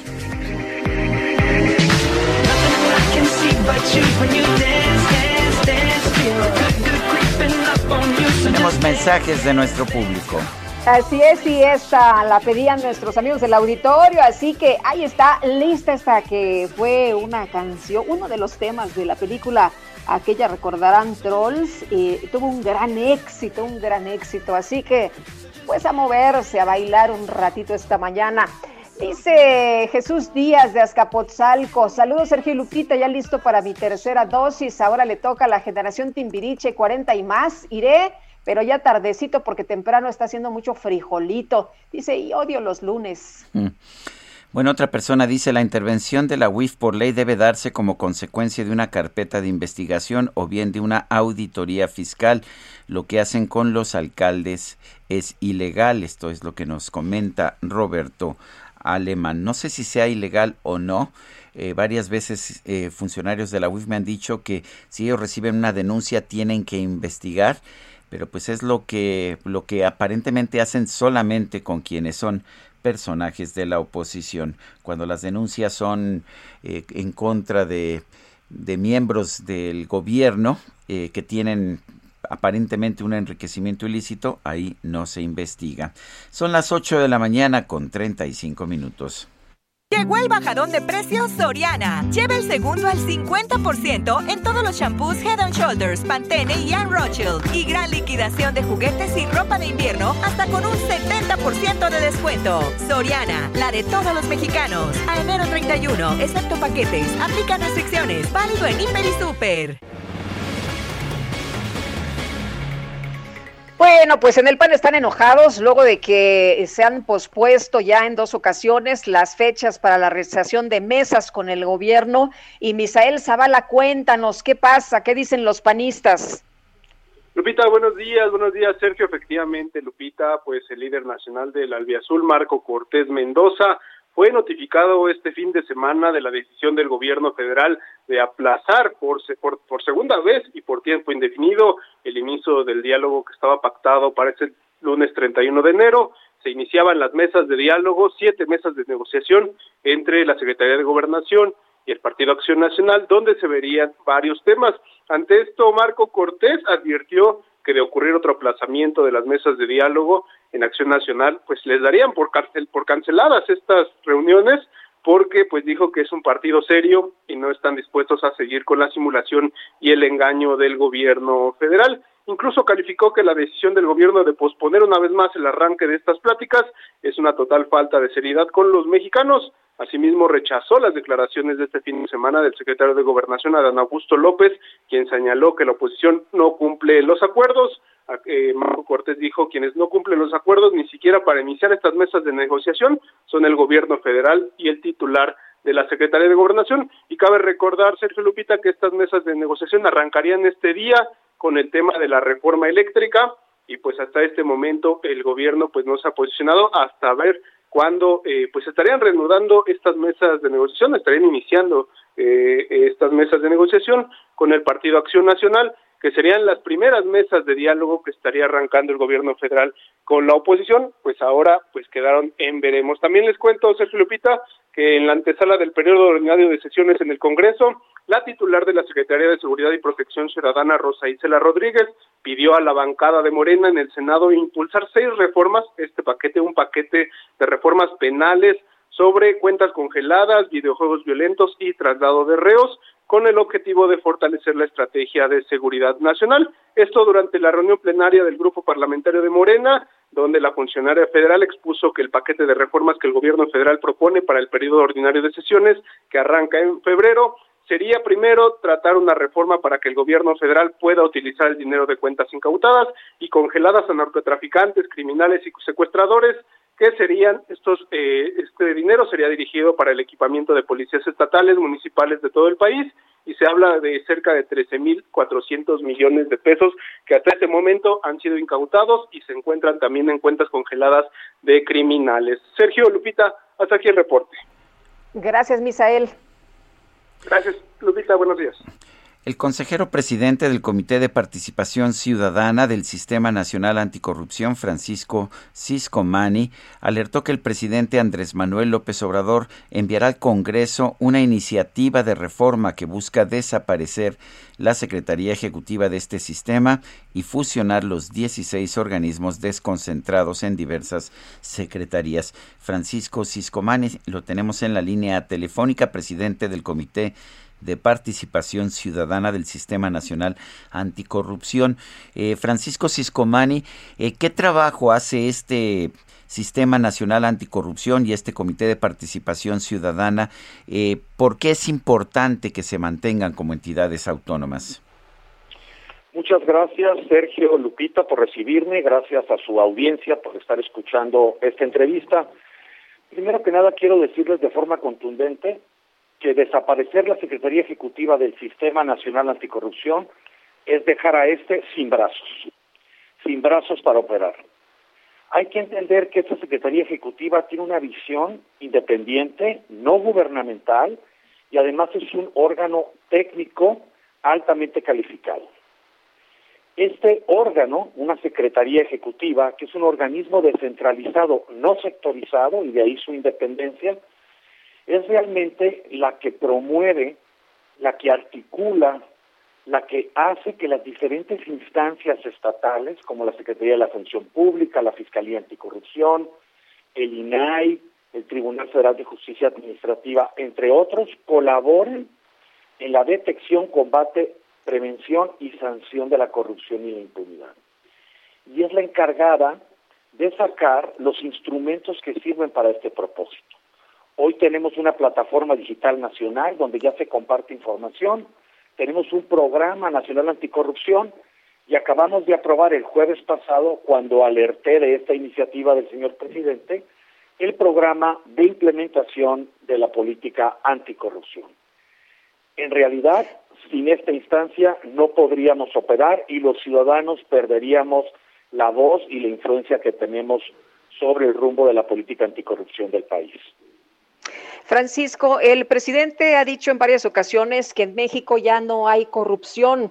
Eh, eh, ¿hay, sentido en que tengamos este organismo cuando se supone que ya no hay corrupción en México? Pues eh, hay dos formas de medirlo, ¿no? Yo creo que tenemos una medición de percepción y también una medición de qué efectividad tienen las acciones de los órganos de control, eh, tanto a nivel nacional como en las entidades federativas y municipios, ¿no? Yo creo que la información está a la vista, ¿no? Para combatir la corrupción no basta decirlo, No basta eh, pensar que algo se ha acabado, hay que tomar acciones, hay que accionar dentro del Sistema Nacional Anticorrupción.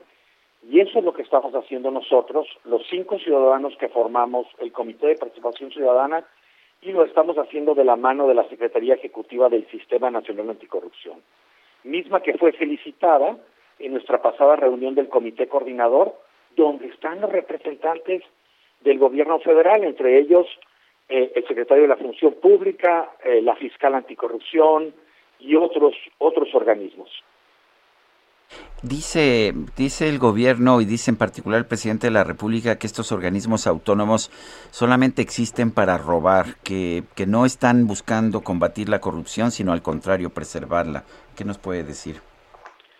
Pues yo creo que el presidente ahí eh, seguramente no fue eh, bien informado por sus asesores, por quien le ha preparado esta iniciativa. A mí me parece que si él, eh, el presidente, eh, llamara al secretario de la Función Pública, al secretario Saussure, que es una persona honorable de trabajo, y, y le pidiera la opinión, estoy seguro que él calificaría tanto el mandato como las acciones del Sistema Nacional Anticorrupción y particularmente de la Secretaría Ejecutiva, que es el órgano técnico, son los brazos de los ciudadanos operando todos los días, le daría una opinión objetiva y seguramente le pediría que prevaleciera. Eh, otro de los argumentos, Francisco, que nos dicen para desaparecer este tipo de órganos es eh, por la austeridad, porque necesitan eh, recurso para enviarlo a otros programas, a programas sociales. ¿Cómo ves esto? ¿Qué piensas?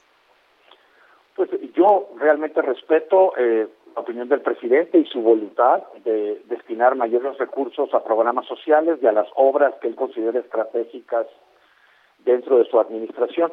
Pero quiero decirles algo que creo que es importante, ¿no? Hay documentos públicos ahorita con varios medios de comunicación. Esta Secretaría Ejecutiva comenzó teniendo un presupuesto de 220, 225 millones de pesos. Empezó teniendo 120 servidores públicos. Hoy, por hoy, su presupuesto para, 2020, de, para 2022 oscila en los 123, 124 millones de pesos y no tiene más de 80 servidores públicos. Es una secretaría que no solamente ha reducido su presupuesto, ha reducido también eh, el personal que tiene ahí laborando, sino que por mandato, por mandato de la participación ciudadana, ha salido a buscar socios estratégicos en la sociedad civil, en organizaciones internacionales, e igualmente en representaciones de gobiernos de otros países que tienen agen agencias para el desarrollo como la agencia GIS de Alemania, USAID, eh, la Embajada Británica, entre otros. El PNUD de Organización de Naciones Unidas, estas instancias han contribuido, contribuido con recursos, eh, con personal, eh, con asesoría al, al Sistema Nacional Anticorrupción a través de la Secretaría Ejecutiva para poder sacar los avances que les mencioné ahorita. Plataforma Digital Nacional, Programa Nacional Anticorrupción y Programa de Implementación de la Política Nacional Anticorrupción. Creo yo que en ese sentido no hay nada que exigirle a la Secretaría Ejecutiva, ha cumplido cabalmente. Pues Francisco Ciscomani, presidente del Comité de Participación Ciudadana del Sistema Nacional Anticorrupción, gracias por conversar con nosotros esta mañana. Gracias, Sergio Lupita, y recuerden, dejar sin la Secretaría Ejecutiva al Sistema Nacional Anticorrupción es dejarlo sin brazos y dejar a la ciudadanía sin una instancia con la que puede operar e influir en la lucha contra la corrupción y la impunidad. Muchas gracias. Gracias, Gracias buenos días. Bueno, pues uh, me parece interesante cuando surgió, de hecho, este, esta comisión anticorrupción, este sistema nacional anticorrupción. Yo expresé mis dudas y después de hablar con una serie de personajes de, de la sociedad eh, que habían participado en el diseño de este sistema nacional anticorrupción, me convencieron de que por lo pronto había que darle el beneficio de la duda. El actual gobierno no les está dando el beneficio de la duda. Son las 8 de la mañana con 46 minutos. Vamos a un resumen de la información más importante de esta mañana. Hola, soy Paola Barragán, interiorista mexicana, y quiero invitarte a Expo Mueble Internacional. Llevo más de cinco años asistiendo al evento y te puedo asegurar que encontrarás la más alta calidad y diseño en muebles y decoración para tu negocio o proyecto, además de contar con estrictos protocolos anti-COVID para la seguridad de todos. La cita es del 16 al 19 de febrero en Expo Guadalajara. Regístrate en expomuebleinternacional.com.mx. Y vamos ahora sí a este resumen. Desde Palacio Nacional, el presidente López Obrador pidió a las empresas y las dependencias del gobierno implicadas en la construcción del tren Maya que se apliquen a fondo para que este proyecto sea inaugurado en diciembre de 2023.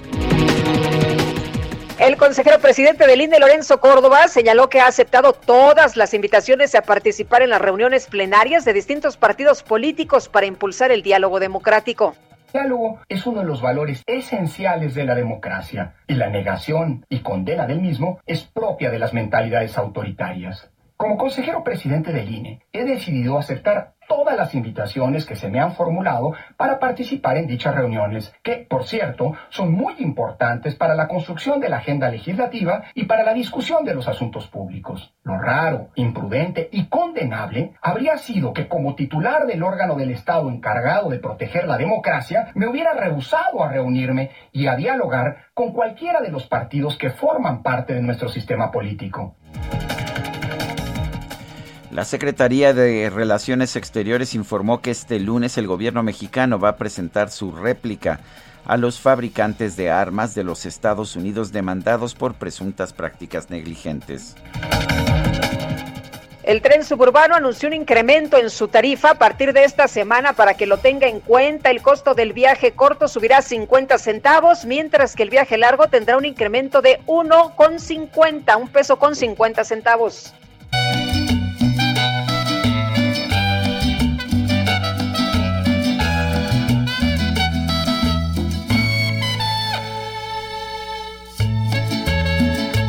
Bueno, pues se equivocó, no tenía pues más información. El secretario de Relaciones Exteriores, Marcelo Ebrard, compartió una imagen del músico británico John Lennon utilizando una camiseta con la cara de Pedro Infante. Y bueno, estaba muy orgulloso de que John Lennon hubiera tenido una camiseta eh, con el rostro de Pedro Infante. Bueno, y esto ocasionó una lluvia de memes debido a que se trata de una imagen de broma. En la fotografía original, la camiseta de Lennon tiene la frase New York City. Y bueno, lo que hizo el canciller fue borró la, el retweet original, eh, retuiteó la foto, la foto original, la foto con la camiseta correcta y dijo, bueno, pues aquí está la original. Torito, Torito. Bajadón de precios Soriana. Aprovecha que en todos los quesos Swan, pechugas de pavo en paquete, todas las galletas Oreo, avenas y granolas Gran Vita, compras uno y te llevas el segundo al 50% de descuento. Soriana, la de todos los mexicanos. A enero 31. Aplica restricciones y sobre la misma línea de producto. Válido en Hiper y Super. Bueno, pues resulta que sin aviso de por medio, becarios de postdoctorado de CONACYT dejaron de recibir el estímulo económico adicional del Sistema Nacional de Investigadores y vamos a platicar precisamente del tema con una persona integrante del colectivo de investigadores postdoctorales, miembros del Sistema Nacional de Investigadores. ¿Qué tal? Gracias por recibir nuestra llamada. Muy buenos días. Hola, muy buenos muy buenos días. Eh, pues antes que nada, un saludo a toda la audiencia y pues muchas gracias, eh, Sergio Lupita, por la oportunidad de dar a conocer eh, la problemática por la que estamos atravesando. Nosotros, los el grupo de investigadores del Sistema Nacional de Investigadores de CONACYT, que estamos realizando estancias postdoctorales.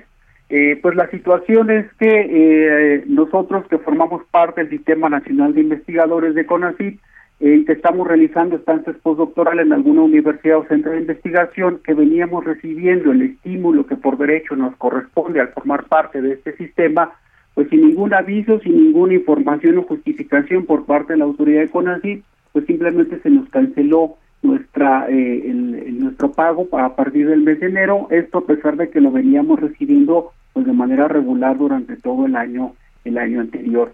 Y frente a esta situación, pues eh, diferentes compañeras, compañeros, pues comenzamos a solicitar información a través de correo electrónico o llamadas a eh. Eh, debo decir que la mayoría no nos contestaron, pero a quienes tuvieron la fortuna de que sí les respondieran ya sea el teléfono o el correo electrónico, pues recibieron información confusa y contradictoria. Algunos se les informó que eh, debido a que no cumplían con los requisitos establecidos en el artículo 62 eh, eh, del, Sistema Nacional de Investigadores, en el sentido de que debían contar con un contrato y remuneración por parte de la institución para poder recibir su estímulo LSD, pues ya no procedía el pago de ese estímulo. A otros, por el contrario, se les informó que eh, no podían recibir dos apoyos del gobierno federal, es decir, por un parte, por un lado la beca de la estancia postdoctoral y por otro lado el, estímulo del SNI. Al preguntarle, según relató uno de los compañeros que forman parte del colectivo, al preguntar por qué o dónde estaba, en qué reglamento decía que no podíamos recibir esos dos apoyos, pues le dijo que no, que desconocía cuál era el reglamento, pero que eran órdenes de la federación.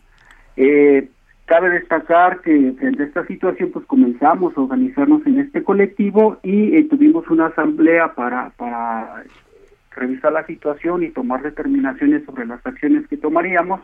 El viernes pasado por la noche estábamos en esta asamblea de manera virtual cuando eh, todos los afectados recibimos un correo eh, electrónico por parte de, de CONACYT con un aviso, con un comunicado donde decía que era falso que se estuvieran cancelando los apoyos, los estímulos a, los investigadores y las investigadoras vigentes del ESNI y que el pago se renovaría a partir del mes de febrero con retroactividad hacia el mes de enero. El problema eh, que nosotros detectamos es que este aviso por parte de CONACYT pues no incluye ninguna firma, no viene firmado ni, ni el remitente de ninguna autoridad responsable por parte de CONACYT, pero tampoco hace mención específica y explícita al caso de quienes estamos realizando nuestras estancias postdoctorales. Entonces, frente a este contexto, nosotros decidimos ir eh, continuar con nuestra movilización y eh, pues el, primer paso que vamos a hacer es entregar eh, a partir de las 11 de la mañana, vamos a entregar en la sede de CONACYT en la Ciudad de México, pues una carta formal dirigida a la directora del ESNI y a la directora del CONACYT, pues pidiéndole pues que se nos informe puntualmente y con claridad cuál es la situación de nosotros como investigadores del ESNI que no estamos recibiendo nuestro nuestro estímulo correspondiente y pues claridad y, sobre todo un compromiso por parte de la institución de que esta situación se va a, arreglar satisfactoriamente pues para estaremos pendientes. Muchas gracias por conversar con nosotros y por exponer lo que pues están atravesando en estos momentos los investigadores. Muy buenos días. Muchas gracias, Lupita. Hasta luego. Gracias. Son las 8 con 54 minutos. Nuestro número para que nos mande mensajes de WhatsApp es el 55 2010 9647. Regresamos.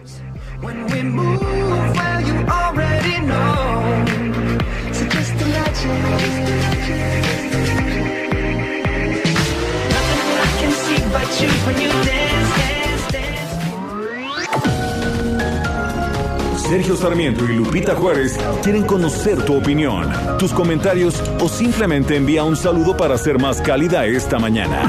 Envía tus mensajes al WhatsApp 5520 109647.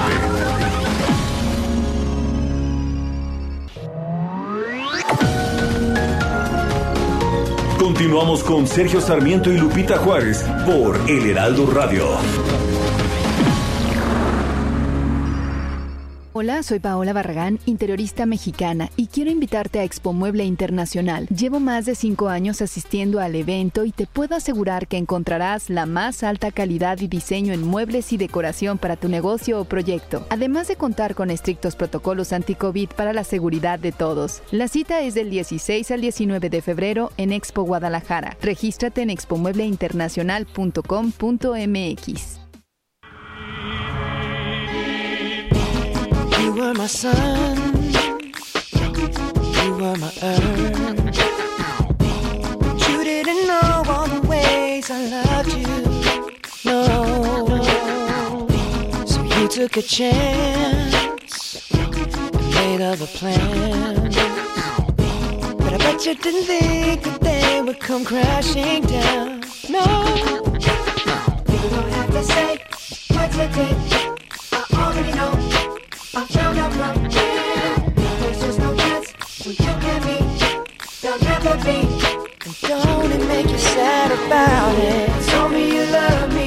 Seguimos escuchando música de Justin Timberlake. Esto es Cry Me a River. Llórame un río.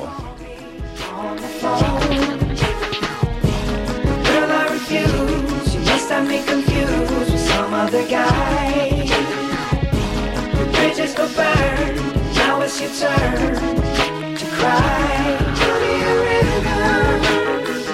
Cry Me a River. Son las 9 de la mañana con dos minutos. Vamos con Mónica Reyes. Adelante, Mónica. Gracias, Sergio Sarmiento, Lupita Juárez, amigos del Heraldo Radio, muy buenos días. ¿Extrañas ver una película en un lugar que no sea tu sala? Entonces aprovecha que con tarjetas Citibanamex tienes un 2x1 en entradas en Cinépolis. Vive otra vez la emoción de ir al cine de forma segura. Además, para que puedas completar tu experiencia, vas a poder disfrutar de precios especiales en distintos combos. Consulta condiciones y los folios para hacer válidas estas promociones en citibanamex.com diagonal promociones. Vigencia al 28 de febrero de 2022. Requisitos y CAT en citibanamex.com. Regresamos con ustedes, Sergio y Lupita. Gracias. La micro deportiva.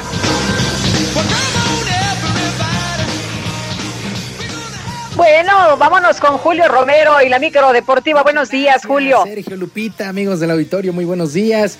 Qué placer saludarles. Estamos arrancando una nueva semana y por supuesto acá la micro deportiva, pues aventando, aventando la lámina informativa, pues arrancando con todos los detalles. Qué fin de semana, qué fin de semana tan intenso vivimos. Bueno, arrancamos por segundo año consecutivo.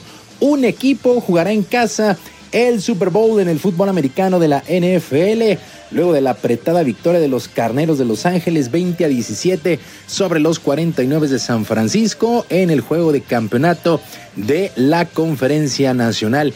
Jimmy Garoppolo, el mariscal de campo de 49, pues quedó corto en su intento de llegar al juego grande, a pesar de sus 232 yardas por aire, sus dos pases de anotación, aunque sufrió una intercepción. Por su parte, Matthew Stafford vino de atrás para conseguir 337 yardas, dos pases a las diagonales y sufrió una intercepción. Ahora los carneros estarán midiendo por el título a los bengalíes de Cincinnati, que regresan a un supertazón 33 años después y de la mano del quarterback Joe Burrow. Los bengalíes se impusieron en tiempo extra 27 a 24 a los jefes de Kansas City y eliminaron al equipo favorito en las apuestas justamente los jefes de Kansas City. El joven Joe Burrow, trofeo Heisman, por cierto, en el 2019, llega al juego grande en su segundo año en la NFL, mientras que Patrick Mahomes no pudo clasificar a estos jefes de Kansas City por tercer año consecutivo al Supertazón. Ahora el duelo, el Supertazón 56, se estará jugando el próximo 13 de febrero en el SoFi Stadium, casa de los propios carneros. Juegazos, juegazos, como se esperaban. La verdad es que estuvo muy emocionante la NFL este fin de semana. Ojalá, ojalá que el Super Bowl también esté lleno de emociones. Pues tendremos que esperar par de semanas hasta el próximo 13 de febrero. Bueno, mientras tanto, en la cancha del Estadio Azteca, México y Costa Rica empataron sin goles dentro de las eliminatorias mundialistas de la CONCACAF. Al término del duelo, Gerardo Martino, quien es, eh, quien es el técnico de la selección, pues reconoció que no ha sido una buena noche para ningún integrante del equipo.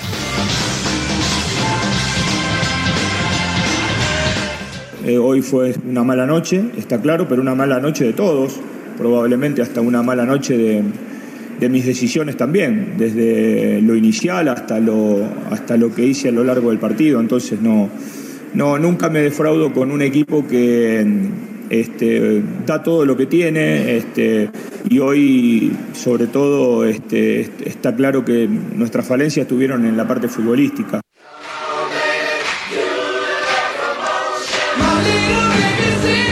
Bueno, el tricolor regresa a la actividad este miércoles recibiendo a Panamá a las 9 de la noche en la misma cancha del Estadio Azteca, prácticamente obligado al triunfo si no quiere eh, complicarse aún más la calificación. Por cierto, por cierto, este duelo entre México y Costa Rica sirvió de ensayo para probar la nueva aplicación para la compra de boletos y el acceso al estadio y así tratar de controlar el famoso grito que hace la afición y que tantos problemas ha metido.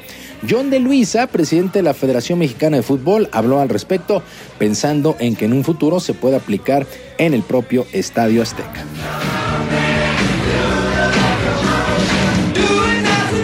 Podría ser, yo creo que lo mejor va a ser probarlo ahorita y probarlo en marzo ya con la selección. Y una vez que la selección arranque lo que se podría decir como este proyecto piloto o la fase 1 de este sistema, entonces sí ya invitamos a los clubes de la Liga MX.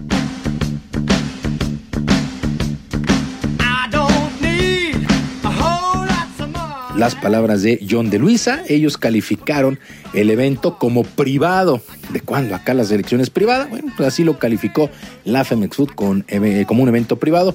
Por ahí de 2.000 aficionados se dieron cita entre eh, empleados de la federación y patrocinadores. Bueno, en otros resultados en este octagonal de la CONCACAF, Canadá venció 2 por 0 a Estados Unidos, Panamá se impuso 3 por 2 a Jamaica y El Salvador le pegó 2 por 0 a Honduras. Con estos resultados, Canadá queda como líder único, tiene 22 puntos, Estados Unidos con 18, las mismas unidades que México, pero mejor diferencia de goles para Estados Unidos, Panamá tiene 17 y Costa Rica tiene 13 unidades, los primeros cinco lugares de este octagonal final rumbo a Qatar 2022. Vamos a ver si la selección no se complica aún más su calificación. Bueno, en otras cosas, llegó a su fin el abierto de tenis de Australia y el español Rafael Nadal logró su título número 21 en torneos de Grand Slam al superar en cinco sets al ruso Daniel Medvedev con parciales de 2-6, 6-7, 6-4, 6-4 y 7-5 en larguísimo juego de 5 horas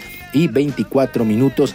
Nadal de 35 años se convirtió en el máximo ganador de torneos de Grand Slam, mientras que en damas la local Ashley Barkley, eh, superó 6-3 y 7-6 al estadounidense Daniel Collins, afianzándose como la número uno en el ranking de la WTA. También una gran jornada de tenis la que vivimos este fin de semana. Y en otras cosas, los Charros de Jalisco, los Charros de Jalisco lograron este domingo su primera victoria en la Serie del Caribe de Béisbol. Vencieron apuradamente una carrera por cero a los Caimanes de Barranquilla de Colombia.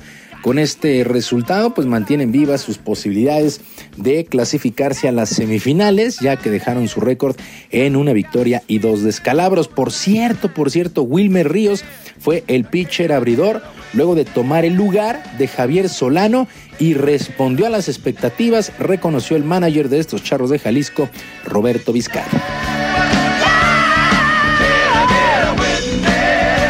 Fue un cambio de último, de último momento, en el caso de, de Javier Solano, de Wilmer Ríos, estaba un poco indispuesto eh, Solano del estómago o algo así, entonces era un juego muy importante y no podíamos arriesgar que Solano eh, pues no estuviera al 100%, entonces eh, nomás los, cambiamos, eh, Wilmer hoy y Solano para el quinto juego. But I don't want no sympathy. Para este lunes, para el día de hoy, eh, México estará enfrentando a Puerto Rico. El duelo será por ahí de las 3 de la tarde, tiempo en Centro México, con X-Truck como pitcher abridor, anunciado por el propio manager Roberto Vizcarra. Así es que continúa de lleno esta serie del Caribe allá en República Dominicana. Por cierto, los anfitriones llevan tres victorias y ya consiguieron su boleto a las semifinales. Sergio Lupita, amigos del auditorio, la información deportiva este lunes, que es un extraordinario día y una mejor semana para todos. Les recuerdo nuestras vías de comunicación en Twitter. Estoy en arroba jromerohb, arroba jromerohb, además de nuestro canal de YouTube. Barrio Deportivo, Barrio Deportivo en YouTube de lunes a viernes a las 7 de la noche. Yo como siempre les deseo un extraordinario día y les mando un abrazo a la distancia. Muchas gracias, mi querido Julio. Buenos días.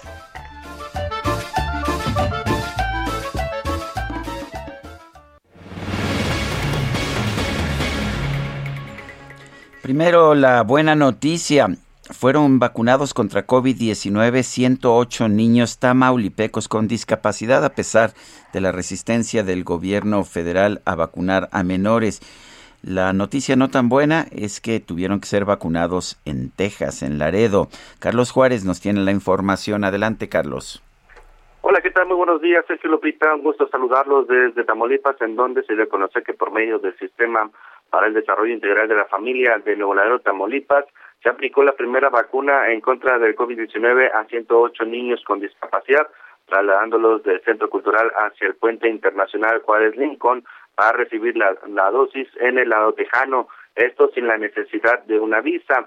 Los beneficiados pertenecen a los diferentes centros de atención múltiples que operan en este municipio, así como la unidad de servicios de apoyo a la educación regular, así como la zona de educación número 13 de lo que viene siendo educación especial, así lo confirmó la alcaldesa de este municipio, Carmen Lilia Cantorrosas Villarreal. A ellos Sergio Lupita se suman ya a los a los 2700 a los 2172 menores de entre 5 y 11 años de 12 a 17 años que se han vacunado a través de este programa binacional que tiene que ver con Ladero Tamaulipas y Ladero Texas. Hay que señalar que todavía se espera que se sigan aplicando más vacunas para menores de edad y es que tan solo en este municipio ya han sido inmunizados más de 17 mil menores a través de la gestión que ha hecho la alcaldesa de este municipio. Sergio Lupita, en la información. Carlos Juárez, muchas gracias.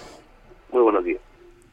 Buenos días. En Hidalgo, la sección 15 del Sindicato Nacional de Trabajadores de la Educación anunció el regreso a clases a partir de hoy, pero pues van a seguir las protestas porque ¿qué cree usted? Pues no les pagan, no les pagan y vamos con José García que tiene toda la información. Adelante, José. ¿Qué tal? Buenos días, Lupita y Sergio. Un saludo a ustedes y a todo el auditorio. Pues comentarles que efectivamente la dirigencia de la sección 15 del Sindicato Nacional de Trabajadores de la Educación anunció el regreso a clases a partir de este lunes, aunque implementarán diferentes movilizaciones para exigir el pago del bono de fin de año a los jubilados y aguinaldos a los homologados.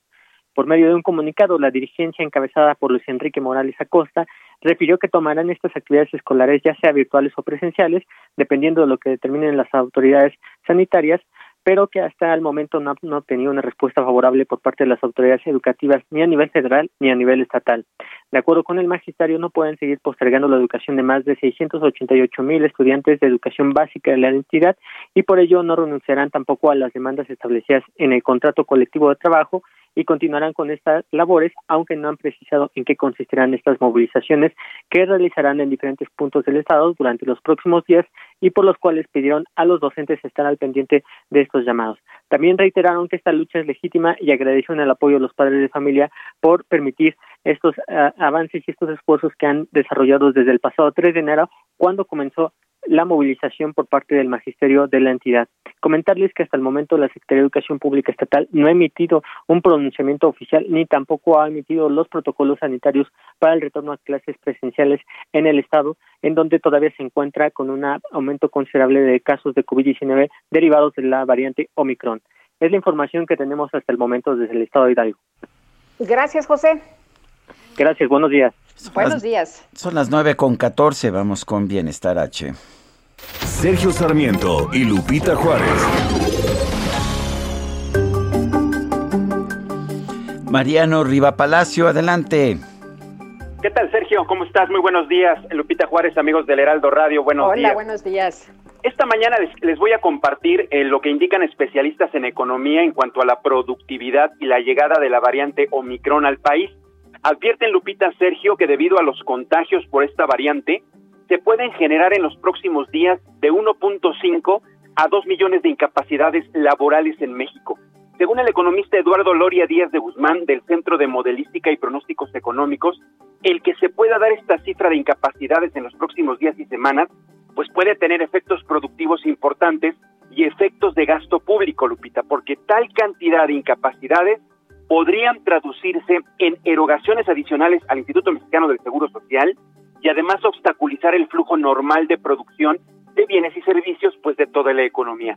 Lo cual, Sergio, comenta el especialista, podría a su vez colocar más presión a la inflación.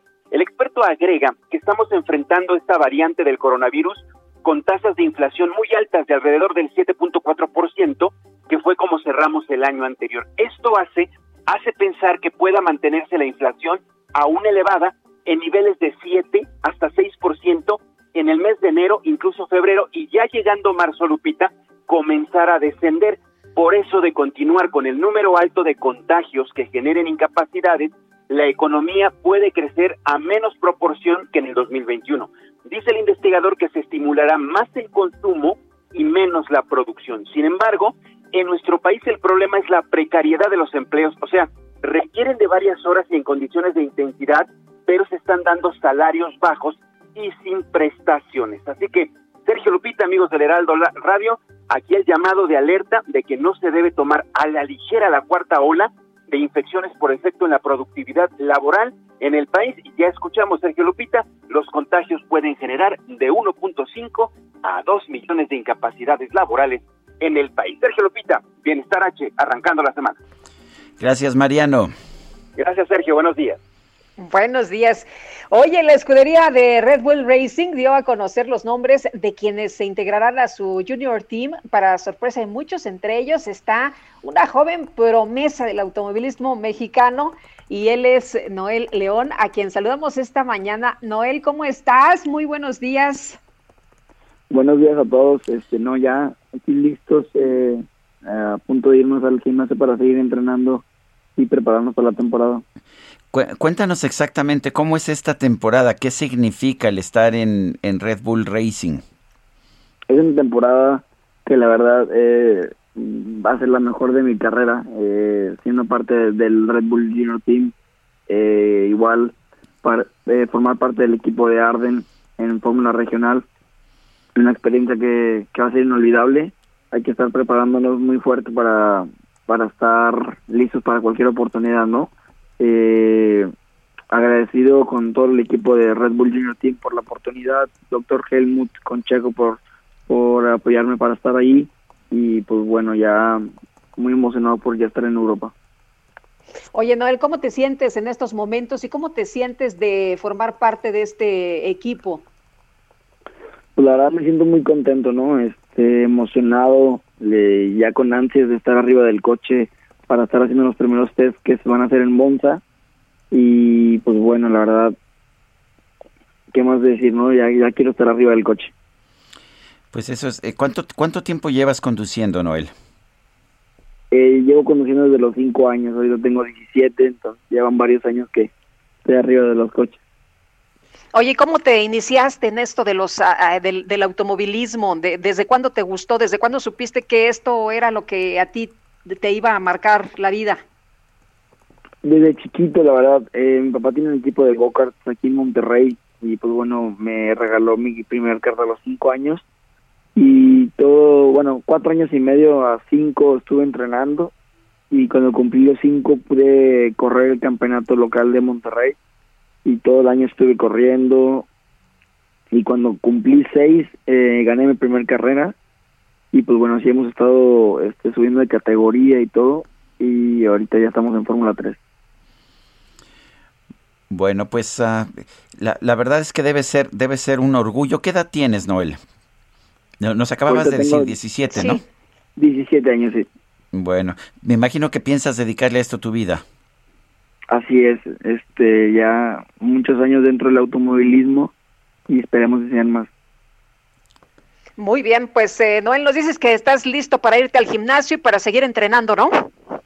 Así es, ya, ya es hora de estar eh, preparándonos para estar lo mejor posible para el, para el campeonato de Fórmula 3. Muy bien. Oye, ¿es eh, físico, es mental? ¿Cómo, ¿Cómo se le hace? ¿Cómo se prepara un piloto?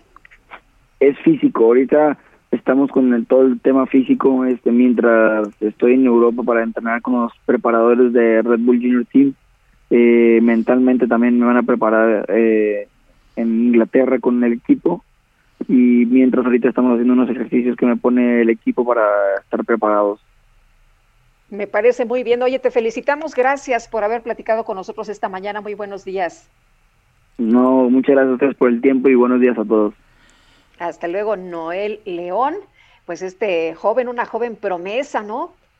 Pues es una joven promesa. Esperemos que, pues, que tenga una carrera tan impresionante como la que ha tenido Checo Pérez, por lo pronto pues tiene el aval del propio Checo y ha sido ya reclutado en Red Bull. Son las 9 de la mañana con 20 minutos. El gobierno de la Ciudad de México otorgó, otorgó vivienda a 185 familias de Ciudad Perdida, Tacubaya. De hecho, ahora se va a llamar Ciudad del Bienestar. La jefa de gobierno de la Ciudad de México, Claudia Sheinbaum, realizó la supervisión de la construcción del proyecto de vivienda Tacubaya Sur, Ciudad del Bienestar. Se le conocía como Ciudad Perdida Tacubaya. El 28 de febrero dijo se hará entrega formal de los 185 apartamentos.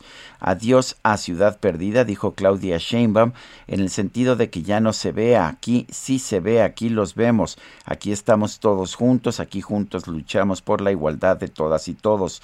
No se vale que unos sean menos y que otros sean más, aquí todos valemos lo mismo y por eso es de Ciudad Perdida a Tacubaya Sur, la ciudad del bienestar. Es lo que dijo la jefa de gobierno Claudia Sheinbaum al supervisar la construcción de esta ciudad del bienestar.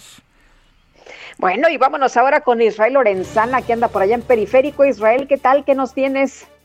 Sí, Lupita, muchísimas gracias. Pues ahora del lado de Periférico y Insurgentes, aquí la zona sur de la capital, y ya hemos encontrado a esta hora de la mañana todavía carga vehicular para nuestros amigos que van con dirección hacia San Jerónimo, más adelante hacia la zona de San Antonio a través del periférico. Hay que manejar con mucho cuidado. Este problema se presenta en carriles centrales. Hay muy pocas alternativas. No nos queda más que pedirles a los automovilistas que se armen de paciencia. El sentido opuesto, la circulación ya empieza a fluir a buena velocidad con dirección hacia la zona de Cuemanco. Aún así, hay que manejar con mucha precaución. Sergio Lupita, la información que les tengo. Gracias, Israel. Hasta luego. Y vamos ahora con Mario Miranda. ¿Por dónde andas, Mario? ¿Qué tal, Sergio Lupita? Buenos días. Pues nos encontramos en Calzada de Tlalpan, en el circuito Río Churubusco, exactamente a la altura del metro Ermita, donde se encuentra un grupo de aproximadamente 50 manifestantes, los cuales fueron desalojados hace aproximadamente un mes y un predio aquí en la avenida Plutarco Elías Calles, por lo cual decidieron manifestarse aquí en Calzada de Tlalpan en dirección hacia la zona centro. Ya en el lugar se encuentran elementos de la Secretaría de Seguridad Ciudadana dialogando con estas personas para convencerlos de que retiren el bloqueo, por lo cual la vialidad hacia los hacia la dirección centro se encuentra muy complicada para los automovilistas que se dirigen hacia ese punto. En el sentido opuesto, la vialidad hacia la zona sur sobre Calzada Tlalpan, el avance es aceptable. El circuito de Churubusco, en, en el sentido hacia la zona de Mijuac, encontraremos buen avance. En el sentido opuesto, en dirección hacia el aeropuerto, encontraremos carga vehicular. Sergio Lupita, seguimos pendientes. Mario Miranda, gracias. Buenos días. Las bolsas bien y de buenas. La bolsa mexicana sube 0.5%, el Dow Jones 0.048%. El que está eh, realmente subiendo a gran velocidad es el Nasdaq 3.1%. El peso 21.23 pesos por dólar en ventanillas bancarias, mientras que en el mercado al mayoreo 20. 63, 20.6830. Mándenos sus mensajes, pueden ser de voz o de texto a nuestro número de WhatsApp 55 2010 9647. Guadalupe Juárez y Sergio Sarmiento estamos en el Heraldo Radio. Regresamos en un momento más.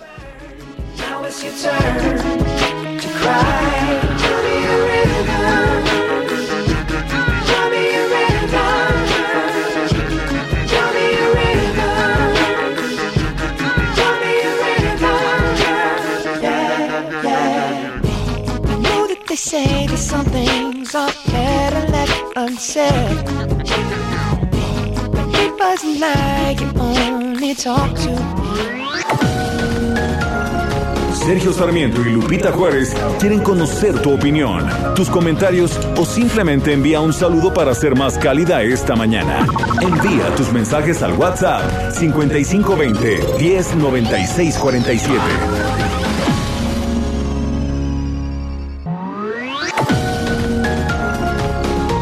Continuamos con Sergio Sarmiento y Lupita Juárez por El Heraldo Radio.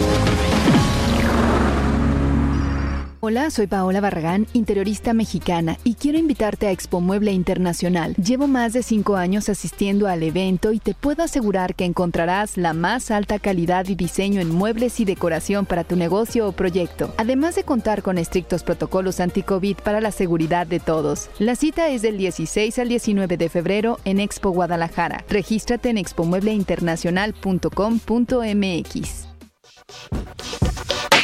If I wrote you a symphony just to say how much you mean to me, would you do? If I told you you were beautiful, would you date me on the regular? Would you? Well, baby, I've been around the world, but I ain't seen myself another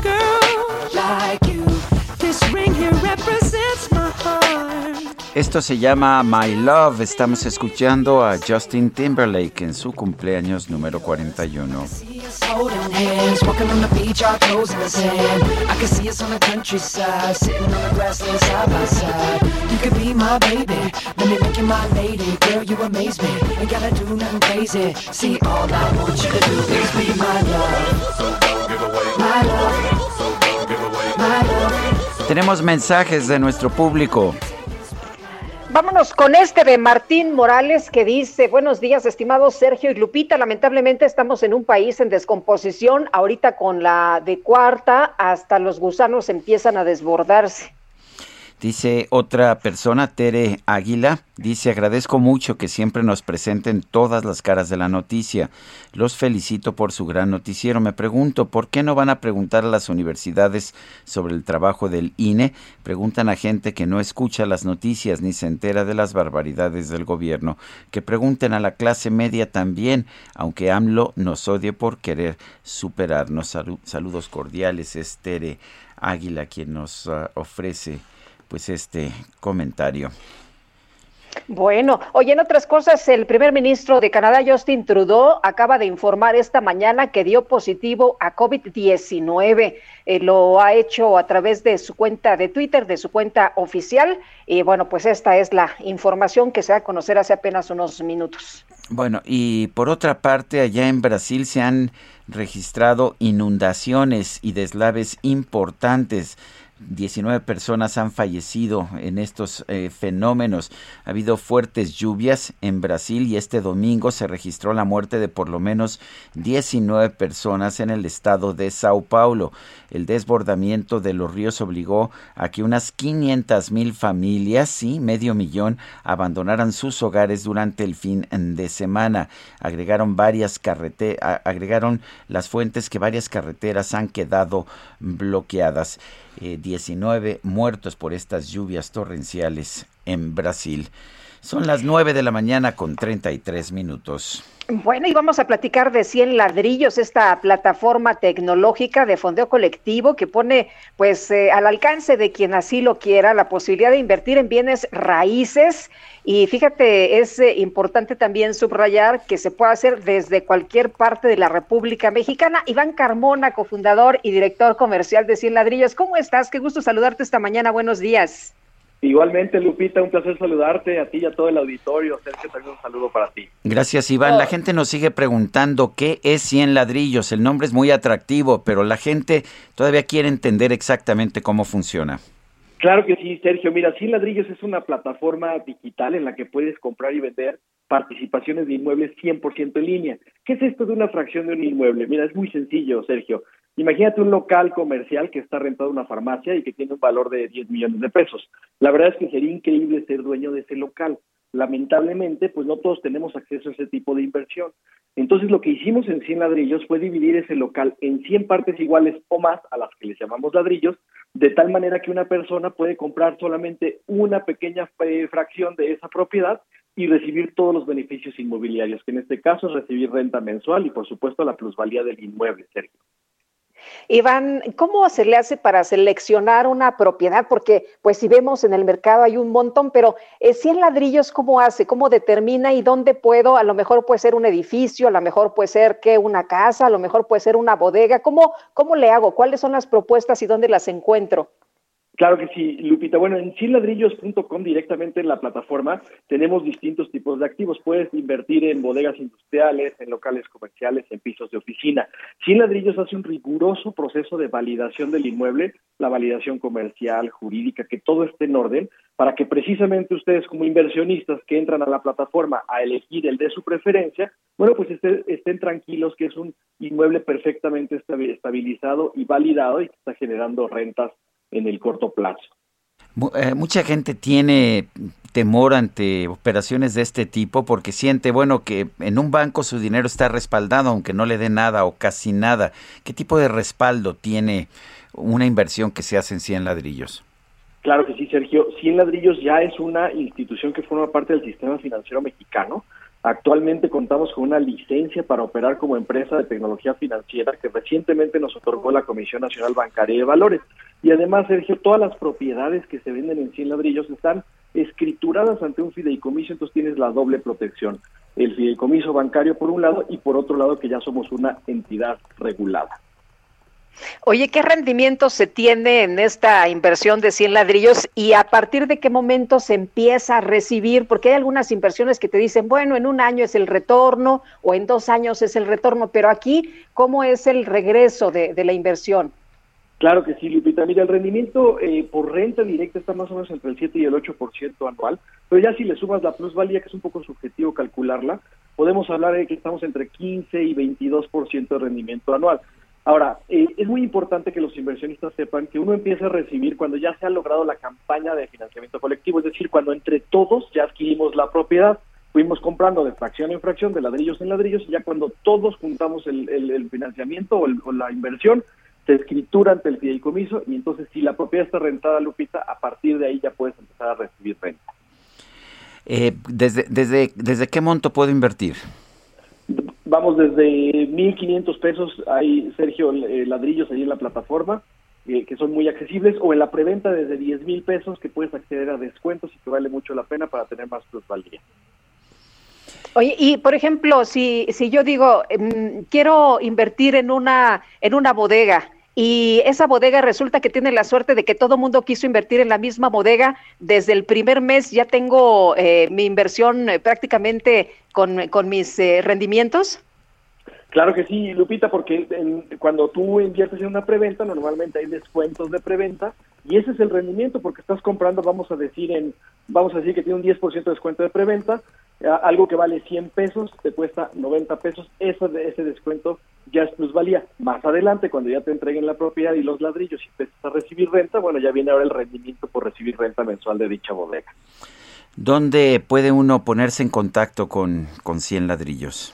Claro que sí, Sergio. Nos pueden mandar un WhatsApp directamente en el 55 24 93 12 64, 55 24 93 12 64 o directamente en www.cienladrillos.com, 100 con número 100 ladrillos.com. Estaremos a sus órdenes y encantado de servir. Bueno, pues parece... Sí, adelante, Lupita. Perdón, la, la información, por ejemplo, de, de, donde yo quiero escoger, ustedes la, la, ponen en las páginas y ahí las personas van viendo eh, qué propiedades le, le puede gustar o, o, cuál es la más que se le hace más atractiva o cuál eh, pues eh, le parece más adecuada a, la inversión que eh, cada persona quiere? Así es, Lupita, es muy fácil conocer, solamente creas tu cuenta con un correo y una contraseña y listo, ya te tienes acceso, digamos, a toda la oferta de propiedades que tenemos. Y en el teléfono que les dimos, 55 24 93 12 64, tenemos un equipo de más de 25 asesores inmobiliarios que pueden eh, atender tu llamada y todas tus dudas personalmente para conocer tu perfil de inversionista y que puedas elegir la propiedad que más te gusta. Muy bien, pues Iván Carmona, gracias por hablar con nosotros, cofundador y director comercial de Cien Ladrillos. Gracias, Sergio Lupita, un placer, hasta luego.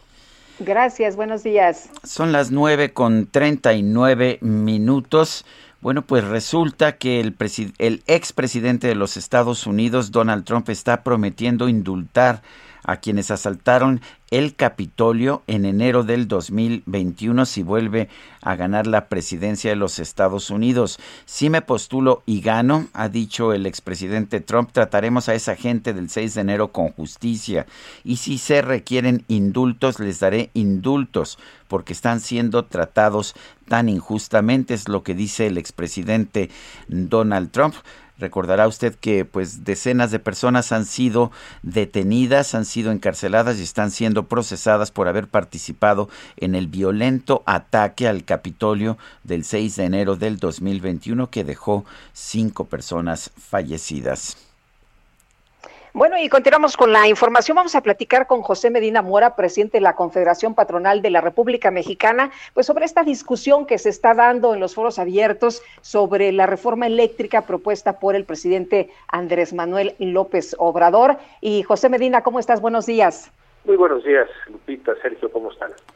Muy bien, afortunadamente. Oye, ¿es una amenaza esta reforma eléctrica del presidente López Obrador, tanto para los consumidores como para el medio ambiente?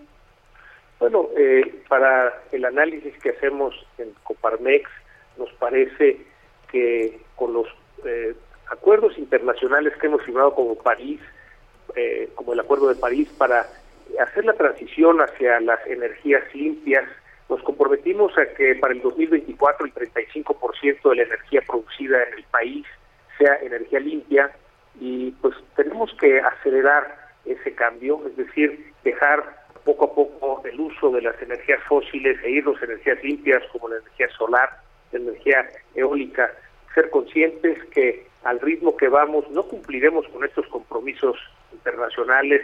Al 2020 apenas llevábamos el 30% de estos compromisos cumplidos y quizá más importante, Lupita, es el compromiso con las futuras generaciones. No podemos simplemente seguir contaminando sin tomar en cuenta que las futuras generaciones estarán recibiendo este planeta contaminado y en nuestro caso nuestro país. Nos parece que la Comisión Federal de Electricidad debe de invertir más en energías limpias. Tenemos una situación geográfica privilegiada, eh, simplemente en cuanto al asoleamiento que recibimos en el país, es de más de cinco veces lo que reciben en países de Europa, como por ejemplo Alemania, y nuestro territorio es más de cuatro veces mayor al de Alemania. Sin embargo, Alemania produce 20 veces más energía solar que nosotros. Ese es el potencial que tenemos de generación de energías limpias y por eso el llamado de atención de tener la estrategia de generación de energía eléctrica hacia donde va todo el mundo, que son las energías limpias. Eh, hay, eh, hoy, hoy, 31 de enero, se vence el contrato de, de, una planta generadora, la primera de las, de las plantas de autoabastecimiento que, eh, que se adjudicó en 1999 y se completó en 2002, que es la planta de dulces nombres allá en Nuevo León.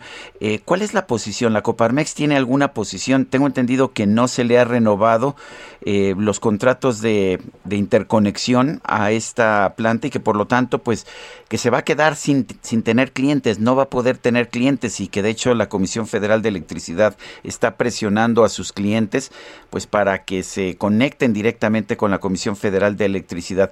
Por supuesto que no hay expropiación, no hay indemnización, pero ¿es justo esto que se está haciendo? Bueno, lo que esperamos es que siga habiendo energía disponible para el proceso productivo.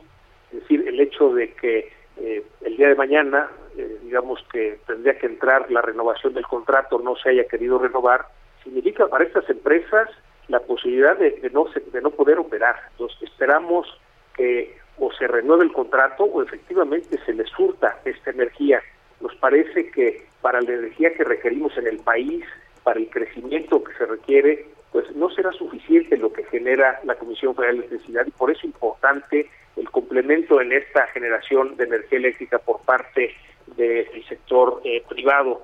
Eh, por eso vemos importante este contrato en especial que pues cuando se solicitó la ampliación dijeron que no estaba en término, pero pues ahora sí llegó el último día de ese contrato y no ha, sido renovado. Entonces esperemos que pueda seguir el proceso productivo y que además la energía eh, que reciban sea a precios competitivos. De otra manera, Sergio, lo que estaremos haciendo es que las empresas eh, se tendrán que ir del país o no llegará eh, nueva inversión cuando no podemos ofrecer la energía eléctrica a precios competitivos. Eh, José, mencionabas que eh, deberíamos de estar atentos y que se respetara el Estado de Derecho y bueno, hablas de los mejores precios porque si no, eh, pues esto sería una mentira como en el tema de las gasolinas. ¿Crees que se vaya a respetar el Estado de Derecho y crees que vayamos a tener mejores precios en electricidad los consumidores? Eso es fundamental, nos parece, Lupita, que se respete el Estado de Derecho. En ese sentido, la comunicación que sea dicho de cancelación de contratos que son legales de acuerdo con la ley vigente es una muy mala señal hacia la inversión extranjera. Señal de que en México, pues aunque inviertas, no necesariamente se va a respetar la ley. Por eso nos parece fundamental este respeto al Estado de Derecho y es lo que tenemos que defender todos los mexicanos. Y desde luego el objetivo de esta reforma o de las eh, adecuaciones que se hagan es que haya luz para todos los mexicanos a precios accesibles, eh, sin apagones, eh, pero también tiene que haber luz a precios competitivos para las empresas, para que puedan de alguna manera permanecer en el país con esos precios competitivos, pero también para poder atraer nuevas inversiones. Requerimos para la recuperación del empleo, para la reactivación económica, eh, producir mucho más energía eléctrica de la que hoy estamos produciendo. Consideramos en Coparmex que debe ser un complemento de lo que produce la Comisión Federal de Electricidad y lo que produce el, sector privado. Desde luego que es tiempo de revisar esos contratos, ya son nueve años de la reforma energética y pues, todo es perfectible. Se pueden ajustar esos contratos en lugar de cancelarlos. Nos parece que eh, si hay diálogo, se puede llegar a las correcciones que requieran los contratos, en lugar de simplemente optar por cancelarlos, lo cual sería una muy mala señal para la inversión que requerimos en el país. José, la secretaria de Energía Rocío Nale les dijo a los senadores de Morena que no se va a expropiar ni un tornillo. ¿Qué piensas? Bueno, eh, si eso realmente es cierto, es muy bueno. creemos que no es momento de, que se hagan expropiaciones, porque eso nuevamente manda una señal hacia las inversiones extranjeras de que no es confiable invertir en el país. Eh, todavía tenemos que entender qué es lo que quieren hacer en estos cambios y por eso fundamental el diálogo que ya se abrió en el Parlamento abierto. Esperemos que al escuchar las distintas posturas eh, a favor y en contra se pueda encontrar ese justo medio de lo que se requiere eh, cambiar en los contratos, en las condiciones para lograr, entre otras cosas, Sergio, es muy importante que la Comisión Federal de Electricidad vuelva a ser una empresa rentable. Era hace algunos años una empresa rentable, pero ya en el 2020 perdió 85 mil millones de pesos. Todavía no tenemos la cifra definitiva en el 2021, pero nuevamente es una cifra de pérdida de miles de millones de pesos. Necesitamos que la Comisión Federal de Electricidad se fortalezca y vuelva a ser una empresa rentable para que garantice este suministro de luz para todos los mexicanos, tanto en los hogares como en la industria y en las empresas. José, muchas gracias por conversar con nosotros esta mañana. Muy buenos días. Muy buenos días, Lupita, Sergio. Hasta luego. Bueno, son las 9 de la mañana con 48 minutos. Es momento de ir a un resumen de la información más importante, la que se ha generado esta misma mañana. Llegó el bajadón de precios Soriana. Lleva el segundo al 50% de descuento en toda la marca Cotonel, Elite, Persilo Viva y en todo el alimento seco, pedigrí y whiskas. Sí, el segundo al 50% de descuento. Soriana, la de todos los mexicanos. A enero 31, aplica restricciones. Válido en Hiper y Super. En su conferencia de prensa de esta mañana, el presidente López Obrador informó que esta semana los gobiernos de México y Estados Unidos van a concretar el nuevo acuerdo bicentenario en materia de seguridad. Por otro lado, el presidente López Obrador denunció que algunos medios de comunicación buscan hacer un escándalo porque uno de sus hijos tenía una residencia en Texas, en los Estados Unidos salió el escándalo de que un hijo mío, José Ramón, ya grande, de 40 años, casado, vivía en una residencia en Houston, queriendo equiparar, como diciendo, son iguales. Carmen Aristegui casi lo comparaba con la Casa Blanca. En este gobierno no tienen influencia mis hijos. No se le da contrato a ningún recomendado. Ellos se casaron y al parecer la señora tiene dinero, pero no tiene nada que ver con el gobierno. En un video, el ex candidato presidencial Ricardo Anaya denunció que el presidente López Obrador llama conservadores a todas las personas que apoyan la generación de energías limpias. Ahora resulta que no estar de acuerdo con una propuesta del gobierno es estar mal, como si solo hubiera una opinión posible. O sea, fíjate la contradicción. López Obrador llama conservadores a los que voltean al futuro y apoyan las energías limpias cuando lo conservador es regresarnos al pasado de los monopolios que nunca han funcionado. Exponer una lista de nombres de gente que opina distinto, como si fueran enemigos públicos, es una fregadera. Bueno, y en este espacio, la alcaldesa de Álvaro Obregón, Lía Limón, denunció que los actores políticos de oposición son blanco de una campaña de descalificación por parte del gobierno. En mis declaraciones patrimoniales está el 100% de mi patrimonio y no tengo nada que esconder. Lo que sí es que preocupa porque esto es una acción de un régimen autoritario, de un régimen eh, dictatorial y no de un país en el que se supuestamente se vive en democracia. La misma descalificación que están queriendo hacer del INE, que ya vieron ustedes, bueno, buscan hacer sobre los actores de oposición, ¿no? Y me parece muy grave y me parece muy peligroso porque es momento de gobernar pensando en los ciudadanos. Ante estos micrófonos del Heraldo Radio, Francisco Ciscomani, presidente del Sistema Nacional Anticorrupción, denunció que la reforma que prepara el Ejecutivo para desaparecer la Secretaría Ejecutiva del organismo dejaría sin voz a miles de ciudadanos. Hoy tenemos una plataforma digital nacional donde ya se comparte información, tenemos un programa nacional anticorrupción y acabamos de aprobar el jueves pasado, cuando alerté de esta iniciativa del señor presidente, el programa de implementación de la política anticorrupción. En realidad, sin esta instancia no podríamos operar y los ciudadanos perderíamos la voz y la influencia que tenemos sobre el rumbo de la política anticorrupción del país.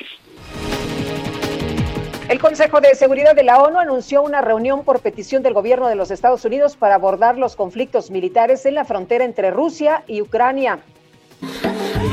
Yo no soy viejo, pero tengo la cuenta como uno. Si quieres a la cama, yo te llevo el desayuno. Como yo, ninguno. Bueno, este fin de semana el famoso rapero Bad Bunny sorprendió a sus seguidores al hacer una pausa en su gira musical para protagonizar una función de lucha libre en el evento Royal Rumble 2022 de la WWE. El cantante puertorriqueño derrotó a Shamus y formó una dupla con el México-estadounidense Rey Misterio, hasta que fue sacado del cuadrilátero por Brock Lesnar.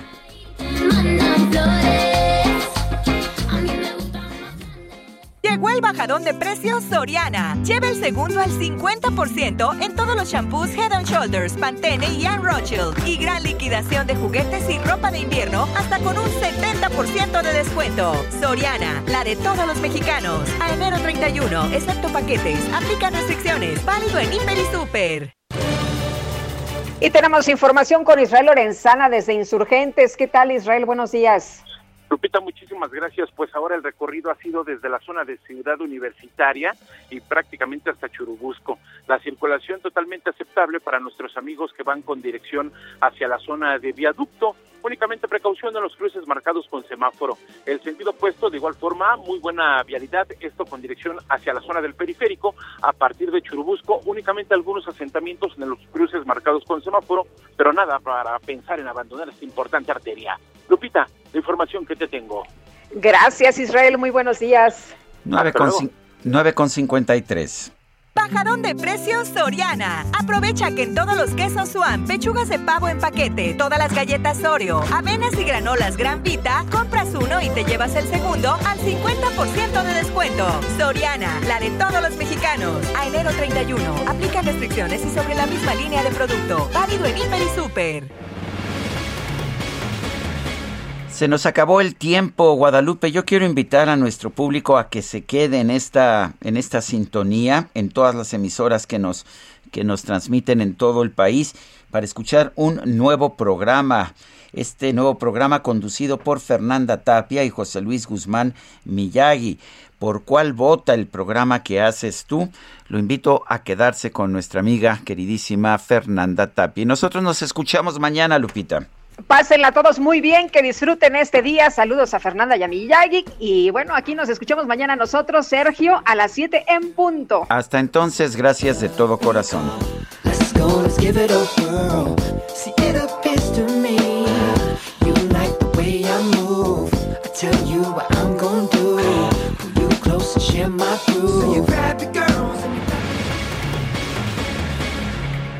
Heraldo Media Group presentó Sergio Sarmiento y Lupita Juárez por El Heraldo Radio.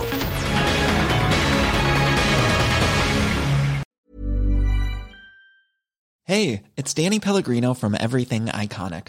Ready to upgrade your style game without blowing your budget? Check out Quince. They've got all the good stuff shirts and polos, activewear, and fine leather goods, all at 50 to 80% less than other high end brands. And the best part? They're all about safe, ethical, and responsible manufacturing. Get that luxury vibe without the luxury price tag. Hit up quince.com slash upgrade for free shipping and 365 day returns on your next order. That's quince.com slash upgrade.